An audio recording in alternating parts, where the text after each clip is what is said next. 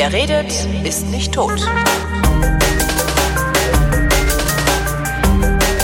Willkommen zu einer neuen Ausgabe der Fotografie, worin Chris Marquardt, der so viel mehr von Fotografie versteht als ich, so freundlich ist, mir ein wenig davon zu erklären. Hallo Chris. Hallo Holgi, wie geht's? Äh, sag ich jetzt nicht, ich bin was verkühlt, also Husten, Schnupfen, Heiserkeit, aber sonst alles, alles bestens. Mir geht's sehr, sehr gut. Dann machen wir heute lustiges Gruppenräuspern. Genau. Zumal ich ja jetzt weniger Arbeit habe, darum äh, bin ich wesentlich entspannter so im Das ist Alltag. gut so. Ja, ja, ja. Das ist schön. Habe auch die Tage nochmal gedacht, wie, wie hätte ich eigentlich diese ganzen Sendungen aufgenommen, wenn ich weiterhin so viel gearbeitet hätte wie noch im Februar beispielsweise. Ich weiß es gar nicht. Na egal, Tja. ist ja vorbei. Muss Ist ja nicht vorbei. Mehr, ne? Genau. Freut mich für dich. So, äh, was machen wir denn heute? Ähm, wir haben heute den Obertitel, Übertitel der Sendung äh, Geheime Superkräfte. Geheime Superkräfte. Ja, ja, da äh, geht's gleich so ein bisschen um, naja, so Bilder, die man, die man oft sieht und wo man äh, so, so ein Wow, wo einem so ein Wow rausrutscht, ohne dass man es möchte. Und Also wie man Bilder geil aussehen lässt. Nur so ein bisschen. Also Okay. es gibt es gibt einfach so so ein paar paar Situationen, die mit der richtigen äh, mit dem richtigen Rangehen gar nicht so schwierig sind. Ähm, aber da kommen wir nachher drauf. Also Okay. sieben unterschiedliche Dinge. Sieben Kostbarkeiten, genau. Genau. Guten Appetit. Ja, was noch? Äh, gleich ein bisschen Follow-up. Fangen wir doch mal mit dem Follow-up an. Follow-up. Ich habe mir die Kommentare der letzten Folge zu Gemüte geführt. Das ist übrigens hier die 21. Ah ja, Dankeschön. Ich habe gezählt. Ich habe irgendwann aufgehört damit. Also bis 21, ne, da, da darf man noch. Ähm, ja, der Björn hat, hat sich zu unserer Diskussion über das Thema Boxkamera geäußert. Ja. Er schreibt, leider zur Spielerei mir zu teuer, die Kamera kriegt man hinterhergeschmissen, ein Film kostet jedoch 5 Euro und das entwickeln wohl auch. Das macht pro Bild 1,20 Euro, lässt sich auch günstiger und einfach, einfach fotografieren. Ähm, das hatten wir ja letztes Mal gehabt, dieses, äh, nimm, nimm mal die Technik raus, versuch Ja, mal ja. dich so ein bisschen zu, zu einzuschränken. Ähm, ja, das stimmt. Das ist, wenn man es mal aufs einzelne Bild runterrechnet, nicht wirklich günstig. Das ist scheiß teuer sogar, aber, ähm, Aber darum geht's ja nicht. Es geht ja um die Einschränkung, es geht darum, dem, dem einzelnen Bild einfach auch mehr Wert zuzusprechen. Also echten Wert, in diesem Fall monetären Wert. ja. Und das zwingt einen dann wiederum automatisch, dass man sorgfältiger damit umgeht. Ja. Und, und sich mehr anstrengt. Also der hohe Preis ist quasi so ein bisschen notwendig dafür, finde ich. Ja, hat ja, hat ja früher dann auch so funktioniert. Also man hat ja früher nicht so viel auf die, auf die, auf den Auslöser gedrückt. Ich würde gerade sagen, auf die Kacke gehauen, aber ist ja, ist ja ein Auslöser. Ja. Tja, äh, Marco möchte, dass du mal durchgibst, welchen Filterdurchmesser du hast, damit vielleicht, wenn, wenn so starke ND-Filter mal irgendwo runterfallen vom Laster, vielleicht auch mal einer bei dir landen könnte. Äh, ähm, äh, habe ich Äh, überhaupt nicht äh, gesehen, äh, den Kommentar. äh, Ich krieg was geschenkt und krieg's nicht mit, das ist ja peinlich. Na, ich weiß nicht, ob er dir was schenken möchte, aber wenn jetzt quasi öffentlich bekannt wäre, welchen Filterdurchmesser deine Kamera hat, Ja, das ist eine interessante Frage. Da müsste ich jetzt, die einzige, die ich greifbar habe, ist gerade die Canon und kannst du es ja in darauf, die Shownotes schreiben. darauf ist gerade mein 24er und das hat, da steht's 52 Millimeter. Aber irgendwer schrieb auch, dass ähm, es so so äh, äh, praktisch so Filterstapel gibt, dass dass Ja. man dann irgendwie ja, dass man so alle, Also zum einen das und zum, zum anderen, ich weiß nicht, ob wir das schon gesagt haben, ähm, ich habe meine ND-Filter auch nur in einer aus in einer Größe, Mhm. nämlich die größte für das größte Objektiv, das sind bei mir 77 Millimeter. Und ähm, dann benutze ich sogenannte Step-Down-Ringe. Das sind dann so, Step-Down-Ringe ist das genau. das sind Ringe, die außen das, das 77 Millimeter Gewinde haben und drin dann eben kleineres Gewinde. Genau. Und dann kann man damit, das geht umgekehrt auch, aber ist natürlich so bei, speziell bei Weitwinkel nicht wirklich sinnvoll, weil dann hast du einen kleinen Filter auf einem großen Objektiv und dann siehst du da Vignettierung oder Ja. so. Step-Down-Ringe, muss ich mir mal merken. Ja, der Stefan hat äh, zu dem Thema, dass ich bei dir auf Flickr nur, nur kleine Bilder sehe, Ja. ähm, schreibt er, warum die Bilder nur in, 100, in 1024er Auflösung sind. Ich vermute, das liegt an Holgis Lightroom. Ja, genau. Das äh, liegt nicht, an nee, Moment, nee, Moment, stopp, falsch gelesen. Ich vermute, es liegt nicht an Holgis Lightroom, so. sondern an den Einstellungen im Flickr User Account. Nicht-Kontakte können halt nur maximal 1024er Auflösung sehen. Das kann man in den Settings fein justieren. Wer was in welcher Größe zu sehen bekommt und herunterladen darf. Äh, Einfach oben rechts, ich lese jetzt vor, einfach ich oben rechts auf gerade. den Dingsy klicken. oben rechts auf den Dingsy. Genau. Also da, wo dein Ges da, Gesicht der ist. Avatar ist. Settings, Dann auf Settings und dann unter Privacy and Permissions Privacy and Permissions. unter an unter anderem unter Largest Shared Image Size. Best Display Size steht da bei mir. Da kann ich äh, 2048, 1600 und 1024 machen. Tja, dann mach doch mal die 2048. Mach ich mal 2048. Save. Habe ich gemacht. Und jetzt? Jetzt gehe ich mal kurz auf flickr.com slash Holgi und mache mir einen Live-Test. Wenn ich jetzt in so ein Bild reingucke. Hat so ein bisschen was von so einem langweiligen Screencast, wo jemand eine Software erklärt, wo du jedes Mal denkst, so, ja, habe ich jetzt begriffen, komm, mach weiter, hep, hep, hep. ich weiß es nicht. Also das könnte es auf jeden Fall sein. Dann kommen wir noch zu Marquis, der schreibt nämlich, dass es zu diesem Ira Glass Dingens, was ich da äh, zitiert habe, diese wie, wie, wie Kreativität äh, funktioniert, äh, auch diverse Umsetzungen gibt, Videoumsetzungen. Da habe ich dir jetzt gerade mal in den Chat einen Link zu einem YouTube-Video geworfen, den kannst du vielleicht mal in die Show Notes machen. Machen wir. Tja. Ja. Und jetzt kommen wir zur Reiseberichterstattung. Jetzt kommen wir zur Reiseberichterstattung. Also es, es, es kristallisiert sich ein, ein System heraus hier oder ein Trend. Wo warst denn diesmal? Lofoten. Lofoten, das Oder- einzige, also Lofoten sind in Norwegen Nordnorwegen, ja. und äh, ich war im nordnördlicheren, im noch nördlicheren Norwegen und da sagte dann einer dieser Nordnorweger irgendwas von wegen, ähm, also sie unterhielten sich so auf Norwegisch und er sagte, ja, Lofoten, äh, äh, Whale Watching for the Tyske. Also Whale Watching für die Deutschen. Das ist das Einzige, was ich über die Lofoten weiß. Also die, die Lofoten sind eine Inselgruppe oben äh, an, an in und in und am an der Kante von Nordnorwegen. Ja. Wo auch sonst. Und ähm, es ist tatsächlich so, dass da, dass da viele Camper rumfahren, so Camping-Vans von mit deutschen Kennzeichen. Man sieht also, dann ist es schon sehr beliebt ähm, bei Touristen. Wobei Würde ich auch machen. Also das bietet sich halt auch an da mit, mit Ja, da wird auch viel gezeltet, da hast du genau. ganz viele Campingplätze. Also das ist auch auf so eine Art Tourismus ausgelegt. Äh, Ja, und das, das ist halt auch cool, du, du kannst halt überall deine Karre hinstellen und dir alles äh, da einfach mal stehen bleiben und gucken, weil es ist überall irgendwie schön. Es ist quasi nicht nicht schön dort. Also du Ja. zum einen kannst du dich nicht verfahren. Also Stimmt, es ist ja immer nur eine Straße, die Lufuten heißt, wir sprechen das übrigens mit einem U aus. Lufuten. Lufuten. Mhm. Äh, Lufuten hat quasi eine lange Straße, die so bis in den Zipfel runtergeht nach Aar. Das ist der kürzeste Städtename, den ich jemals Aar. gesehen habe. Also A mit so einem Kringel drauf. Oh, Genau. Und wenn man dann, wenn man dann äh, noch irgendwo ein bisschen Geld drauf wirft, kann man auch noch mit so einem Zodiac, mit so einem ähm, schnellen Schlauchboot. schnellen Schlauchboot genau äh, noch bis bis runterfahren, wo die Straße nicht mehr hingeht, also bis an den Zipfel und auf die Außenseite, also die von Norwegen abgewandte Seite, wo das Meer auch noch äh, sehr sehr anders ist.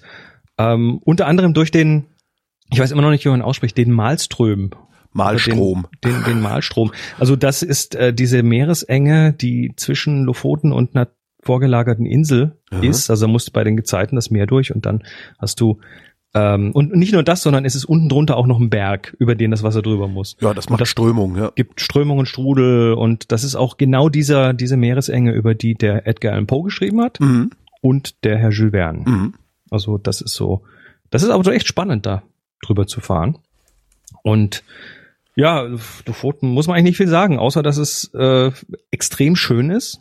Ja. Also wunder, wunderschön. Wie habt ihr gewohnt? Habt ihr gecampt oder? Nee, äh, wir haben, wir, wir sind, wir sind äh, durch diverse Hotels ja, gegangen. weil das ja auch richtig teuer ist. Also das war so, so, also zumindest in ganz im Norden Norwegens, äh, da kriegst du halt kein Zimmer unter, ich weiß nicht mehr. Also es war halt einfach so teuer, dass ich dachte, Alter, nee, da muss man Naja, jetzt wir machen, wir machen das natürlich, wenn, wenn wir so eine Gruppengeschichte machen und da waren wir insgesamt zwölf Leute, ähm, so Gruppenbuchungen, da kriegst du schon noch ein bisschen, ein bisschen Rabatte dafür Ja. und so weiter.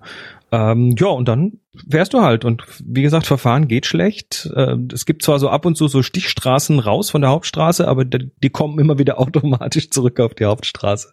Kannst also nichts falsch machen. Und wir waren halt am 21. Juni dort, also Mitternachtssonne, Sommersonnenwende. Ja, Und das war natürlich auch ein geiles Erlebnis, weil ja, kenne ich. Hm. du bist, also du, wenn du das kennst, ne, also du, du musst erstmal irgendwie dich arrangieren damit, dass es halt nachts immer hell ist. Ja. Und die Sonne geht halt nicht unter, sondern die tut so, als ob und dann die täuscht an und sagt dann, nö, geht doch nicht unter, geh wieder auf. Und dann äh, nachts um eins irgendwie am Strand spazieren gehen, das hat schon was. Ah. Man wird auch, man wird auch nicht so schnell müde dann. Ja, der, der Kopf. Aber Ja, ja, irgendwann, natürlich. irgendwann fand ich, ähm, hast du so ein, Also man sitzt so rum, erzählt, irgendwie trinkt ein Bier oder was weiß ich. Und irgendwann denkst du so, boah, warum habe ich denn so komisch Rückenschmerzen? Und dann guckst du auf die Uhr und dann ist es halt 6 Uhr morgens. Und ich so, ja klar, ich habe seit 23 Stunden nicht geschlafen. Ich, Dann gehst du in diesen abgedunkelten Raum, denkst dir, hoffentlich kann ich einschl und bist halt weg. Das fand ich immer sehr, sehr cool. Also, Also ich war ja ich- häufiger in, in Nordnorwegen auf dem nördlichsten Rockfestival Europas. oh geil. Das heißt Midnats Rock, ähm, ist in einem Ort namens Laxelf. Und da gibt's also die die das das Festivalgelände ist so eine so eine Art Halbinsel, die in den Fjord, also an die, in die Spitze des Fjordes reinragt und die Bühne steht im Süden. Ähm, und der Headliner spielt um Mitternacht und guckt dabei in die im Norden nicht untergehende Sonne. Sehr schön. Das ist schon echt, glaube ich, was sehr spektakuläres. Die, die die Bands, die da auftreten, kennt halt keine alte Sau, außer die Headliner. Das waren dann halt mal Europe. Ach, The Final immerhin. Countdown spielt jetzt in Immerhin. deinem Kopf. Ne? So. äh, was war denn noch? Twisted Sister waren auch mal Headliner. Und noch irgendwas, woran ich mich auch nicht mehr erinnere. Aber es ist schon ganz cool. Es war allerdings nie, ich glaube, es war nie genau die äh, Sommersonnenwende, sondern immer ein paar Tage später. Also wir haben es halt genau dahin getimt, weil Cool. das irgendwie so, so auch so ein bisschen ein Event ist. Ja, guck, Ähm, ich ja. guck gerade bei denen auf der Webseite. Also dieses Jahr ist noch 7. bis 10. Juli, also fängt morgen an. Da spielen dann so The Boomtown Rats. Ja, ist auch noch bekannt. ja, aber ist, das ist halt alles so von früher. Alpha Will. Nein. Ja. Und Opus. Nein. Eigentlich müssen wir da sofort hin, ne? sofort wir alten Säcke. Endlich unsere Musik. Naja, also es, ähm, es gibt auf YouTube ein Video, das habe ich tatsächlich am Strand gedreht, nachts um eins, äh, während der Sommersonnenwende. Das, äh, das dachte ich, muss ich, kann ich mir nicht nehmen lassen. Und was ich noch jetzt so mitnehme, außer dass das einfach von der Natur her unglaublich ist, von der Landschaft unglaublich ist, vom Licht unglaublich ist, ähm, ist, dass die Norweger verdammt coole Leute sind. Ja, sind sie. Also ich bin, ich war völlig hin und weg, wie sind sie, die sind, die sind. sehr, sehr, sehr die sind. entspannt, genau, und, und auch sehr, sehr herzlich. Äh, da Ja. stehen halt auch alle Türen offen, das fand ich immer so cool. Ähm, du kannst halt bei jedem ins Haus reingehen, zumindest dann in dem Freundeskreis, in dem ich da unterwegs war. Mhm. Und dann gesagt, hast du eigentlich die, die DVD noch? Ja, steht bei mir im Schrank, geh sie einfach holen. Und dann gehst Mhm. du halt einfach rein, holst dir das Ding da raus. Ähm, und was ich aber gleichzeitig festgestellt habe, und das fand ich ein bisschen bizarr, ähm, das sind richtig krasse Rassisten. Was habe ich jetzt da so nicht gemerkt? Nee, da habe ich auch, da habe ich auch mehrere Jahre für gebraucht. Ähm, Wahrscheinlich ist in Lofoten auch irgendwie äh, Nicht ganz so wegen dem heftig. Tourismus vielleicht auch nicht so heftig, ja. Aber die haben recht, recht viele pakistanische Einwanderer in Norwegen. Auf denen hacken sie halt die ganze Zeit rum. Hoppla. Äh, dann sind die Samen, also die, die, äh, die ursprüngliche Bevölkerung da, das sind ja sowieso die Arschlöcher, die dürfen ja alles, denen wird ja alles in den Arsch geschoben, nur wir hier und so, weißt du, so besorgte Bürgergequatsche. Das ist, es äh, fand ich ein bisschen befremdlich dann. Ja, Naja, dafür sind die ja auch nur so ein, so ein bisschen bei Europa dabei. Ne? genau. Ja, aber trotzdem, also wenn du weiß bist, nett. Ja, also ich habe ich hab davon nichts mitbekommen, aber wie gesagt, Lofoten ist wahrscheinlich äh, etwas etwas anders. Möglicherweise, ja, das ist klar. Also wo ich da war, da oben, das ist halt wirklich, provinzieller geht's ja gar nicht mehr. Also es ist halt Land, Land. Ja, ja. Ähm, und man fragt sich auch, warum da überhaupt noch Leute sind, weil da war halt früher war das so äh, NATO-Außenposten zum Warschauer Pakt hin und so. Ähm, also viel Militär und entsprechend viel Zivilisten auch. Und die Zivilisten sind halt geblieben, das Militär ist weg. Und dich die ganze Zeit, was macht ihr eigentlich hier? Hm. Aber Och, Leute sind sehr sesshaft, also ja, in der Tat. Viele Leute lassen sich nicht so einfach. Also man braucht dann schon schon Kriege und solche Geschichten, dass die Leute ihre Heimat verlassen. Ja. Ja. Ja, also, also auch übrigens, übrigens auch, was ich noch mitgenommen habe, Mhm. ist, ähm, Jetlag funktioniert nicht nur Ost-West, sondern auch Nord-Süd. Also ich ist ja die gleiche Zeitzone. Ja. Und ich dachte, es wird überhaupt kein Problem, aber wegen der Mitternachtssonne und wegen dieser komischen Schlafgewohnheiten hatte ich hinterher tatsächlich drei Tage zu kämpfen nach dem Oha. Zurückkehren, um mich wieder irgendwie einzunorden. Das war ganz lustig. Nee, das ging mir noch nie so. Echt? Aber ich, ich habe dann auch irgendwann mich gezwungen, einfach im, im sehr dunklen Raum. Äh, äh, ja, Ja. wir hatten da zum Teil äh, in den Hotels so Blackout-Vorhänge, genau. aber teilweise halt auch nicht. Und dann hat man die ganze Nacht so das helle Tageslicht reinpratzelt. Dann ist das für mich zumindest, ich ich als ähm, erklärter Dunkelschläfer, Mhm. ist das schon ein bisschen schwierig. Ich habe mir so auch so eine so eine Schlafmaske dort noch organisiert, Kannst du das? Ich kann das ja nicht. die man die man hinten so hinterm Kopf mit so Klettverschluss, so einem Gummiband und Klettverschluss hinter dem, Ja. also nicht hinter die Ohren, sondern hinter dem Kopf macht. Aber mein Kopf ist so groß, dass, dass die dass die immer so gespannt hat, dass die mir so auf die Augäpfel gedrückt hat, dass ich Ja. nicht schlafen konnte. Ja, ich kann das auch nicht. Also das, äh, Ist irgendwie Tja. mein, mein schreckliches Schicksal. Ich kann auch nur im Dunkeln schlafen, sobald es hell wird. Also ich muss dann schon wirklich sehr, sehr im Eimer sein, damit ich im Hellen einschlafen kann. Tja. Ähm, Trotzdem ist es Du, Hammer. du sagtest, du sagtest, das äh, Licht wäre da so toll. Äh, woher Also- kommt das? Oder was macht das Licht toll? Na gut, also in, in so Küstengegenden, das, das, das nächst, demnächst kommende, was ich bisher kannte, war so die, die Ecke Donegal in äh, Nordwesten von Irland. Und da hast du zum einen natürlich auch schnell wechselndes Licht. Ja. Also einfach so Wolkendecken, die dann Löcher haben und die sich schnell bewegen und dann ändert sich halt auf der Landschaft das Licht dauernd. Und dann hast du natürlich dieses unglaublich tiefstehende Licht, wenn dann die Sonne so sagt, ich gehe jetzt mal unter. Mhm. Und dieser Teil des Tages, der macht einfach ein warmes, schönes, für Landschaft extrem geiles Licht. Wo dann teilweise die Wolken oben so ein tiefes Orange getaucht sind und die Landschaft unten dann im Gegensatz dazu so bläuliche Schatten hat. Das macht einfach Farbkontraste, die unglaublich sind. Die Sonne muss ja in dem Moment durch äh, eine Riesenmenge Atmosphäre durch. Da geht dann also ganz viel von dem blauen Licht der Sonne einfach flöten. Ja. Und der flache Winkel ist auch angenehm oder schön, weil, weil weil wir den so tagsüber nicht haben. Also die so die goldene Stunde, die ist halt da äh, nicht nicht golden, sondern wie, wie steigert man Gold? Äh, ähm, äh, Plutonium. Das ist sowas wie Lava. Okay. Es ist es ist auf jeden Fall ein warmes, unglaublich äh, schönes Licht und das jetzt nicht nur so ja wie hier, wenn Sonnenuntergang, der geht halt weiß nicht, so die letzte Stunde vor Tagesende, wo das so richtig geil wird. Und Ich sehe Dort. auf deinen Bildern, auf deinen Lofoten-Fotos nicht, mit was für einer Kamera du die aufgenommen hast. äh, die, hä, habe ich die, habe ich die rausgemacht? Die, stimmt, die Exif. Also Nee, es gibt, es gibt Exif, aber da sehe ich keine Kamera drin. ist ja lustig. Das ist eine 5D Mark II. Das ist meine gute alte Brot- und Butterkamera, Ja.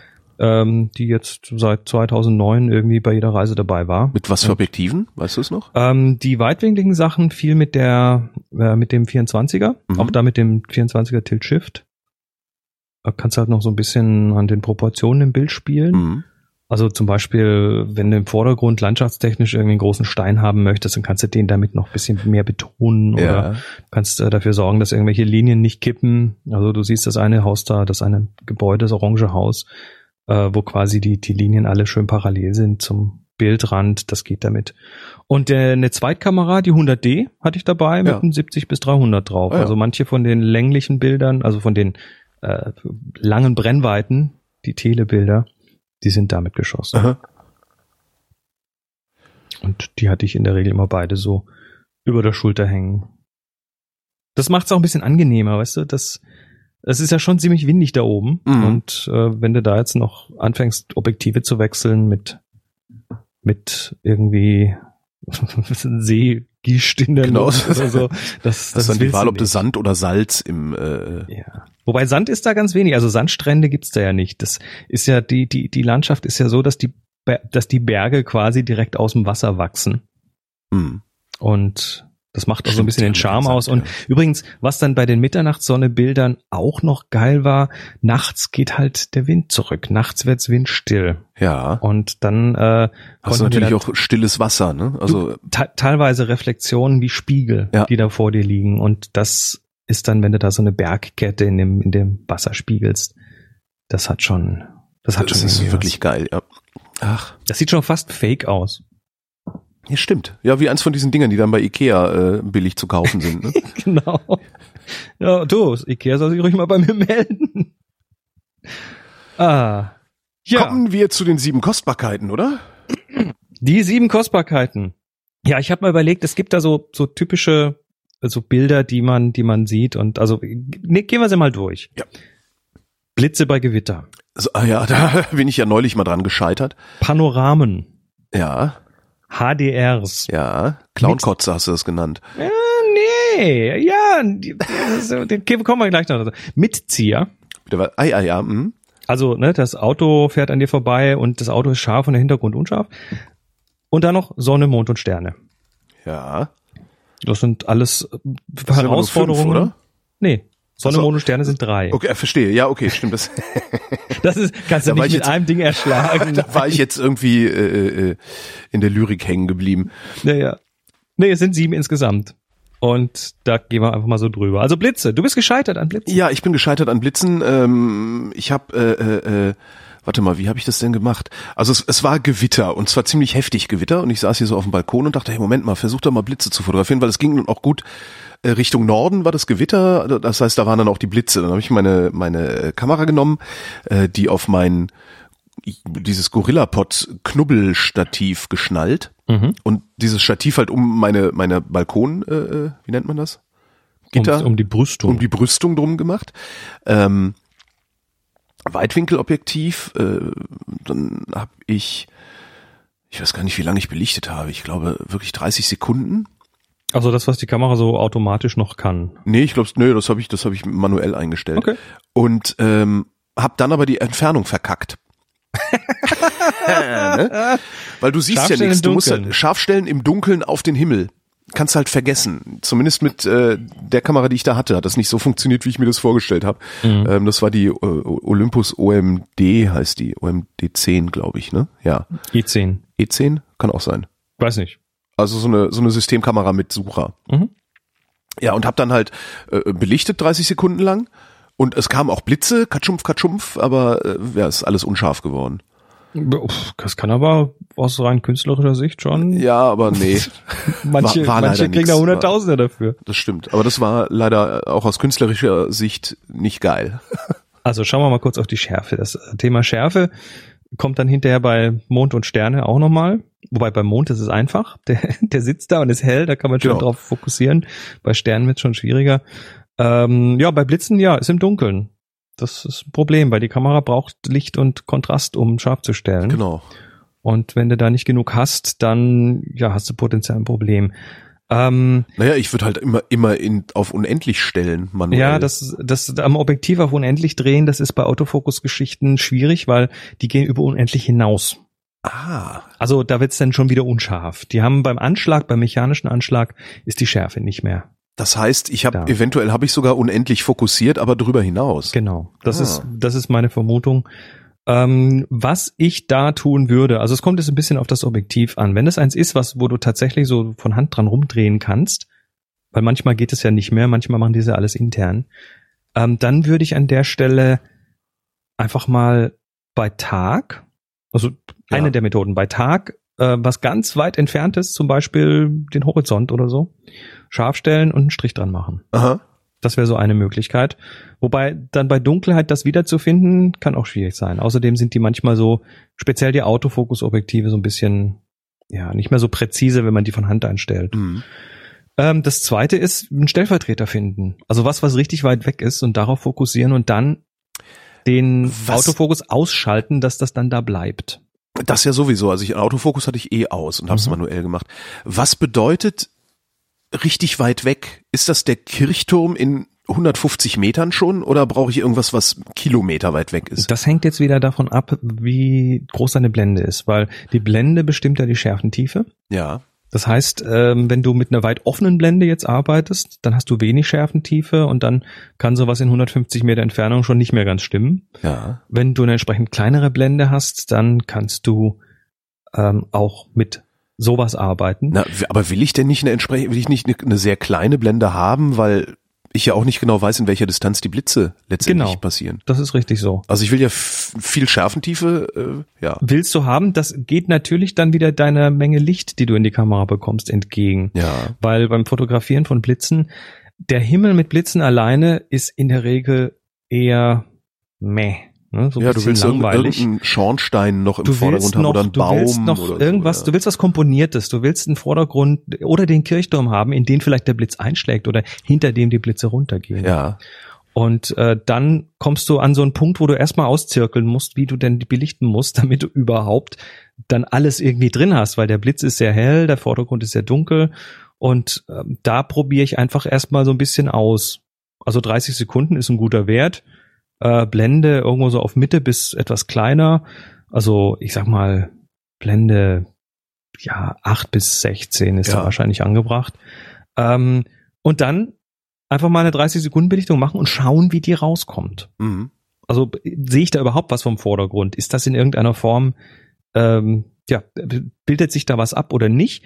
Und an der Stelle dann möglicherweise ein bisschen noch an der ISO schrauben, also ein bisschen die Helligkeit dann über die ISO. Wo würdest nachfahren. du anfangen? Also würdest du sehr empfindlich oder sehr unempfindlich? Ich würde erstmal unempfindlich anfangen. 30 Sekunden ist eine Menge Zeit. Ja, ja. Und da hast du, da hast du am Schluss dann die, ähm, also die, die Menge Licht müsste da eigentlich schon so gefühlt hinkommen mit einer mittleren Blende. Aber erstmal ausprobieren. Das hat immer mit den entsprechenden Bedingungen zu tun. Und äh, wenn man dann das so ein bisschen ausgezirkelt hat, dass das äh, funktioniert ähm, und die Schärfe dann auch noch irgendwo hingestellt hat, wo es ungefähr funktioniert, dann nichts mehr, nichts mehr anfassen Ja, und dann einfach ein Bild nach dem anderen schießen. genau. Das Ärgerliche ist ja, dass die Kamera dann, wenn sie 30 Sekunden belichtet hat, nochmal so lange braucht, um zu speichern. Das stimmt nicht ganz. Nein? Ähm, die, die, du hast ein Setting in deiner Kamera für Langzeitaufnahmen. Ähm, da wird dann sogenanntes Dunkelbild erzeugt und nachher vom eigentlichen Bild abgezogen. Aha. Das liegt daran, dass dein Sensor Rauschen erzeugt. Also das Rauschen vom Sensor, das Bildrauschen, speziell bei längeren Belichtungszeiten und höheren ISOs, das kann schon signifikant werden Ja. je nach Größe deines äh, Sensors und je nach Typ der Kamera. Und was, was die Kamera jetzt tut, ist, sie macht quasi das Bild nochmal in der Ja. gleichen Umgebung, mit den gleichen Bedingungen, aber ohne den Verschluss zu öffnen. Das heißt, du hast dann ein Bild, wo nur das Rauschen drauf ist Verstehe. Und das kann dann wieder abgezogen werden von dem eigentlichen Foto. Kann man das ausschalten? Will man das ausschalten? Das kann man ausschalten und ja, ich will das ausschalten, weil hallo, ich habe doch keinen Bock nach 30 Sekunden nochmal 30 Sekunden zu warten und währenddessen gehen irgendwie die geilen Blitze runter. Genau. Nö. Also ich gehe an der Stelle tatsächlich hinterher äh, in die in die Nachbearbeitung und sage, okay, jetzt müssen wir halt ein bisschen nicht rauschen. Tja. Bist du noch da? Ja, ja, ja, ja. Gut. Du warst so Ich, war- ruhig. ja, ich dachte mir, hör mal zu. Nee, da, also du, du kannst hinterher einfach ein bisschen entrauschen. Aha. Ähm, das musst du aber im Einzelfall entscheiden. Also einfach mal probieren. Das ist auch so eine Sache, die übt man vielleicht vorher mal ein bisschen, auch wenn es nicht blitzt. Und weiß dann hinterher ein bisschen besser, ob die Kamera das kann und wie gut sie das kann und ob das noch akzeptabel ist. Tja, und dann aber tatsächlich am besten, wenn die Kamera das kann, so eine Intervallschaltung anmachen, dass die einfach alle 30 Sekunden ein neues Bild macht. Ja. Oder du hast so einen externen Drahtauslöser, also Kabelauslöser, der dann äh, irgendwie, den du auf, auf, auf immer auslösen stellst und die Kamera stellst du auf, ähm, auf ähm, Burst-Modus, also auf, ähm, wie nennt man denn das auf Das Deutsch? ist ja Reihenbild, ne? So Reihenbild, genau. Und dann macht sie auch alle 30 Sekunden ein neues Bild, weil du willst natürlich deine Chancen erhöhen, dass du, wenn dann mal der Blitz kommt, den du eh nicht vorhersagen kannst, äh, dass der dann auch auf dem Bild ist.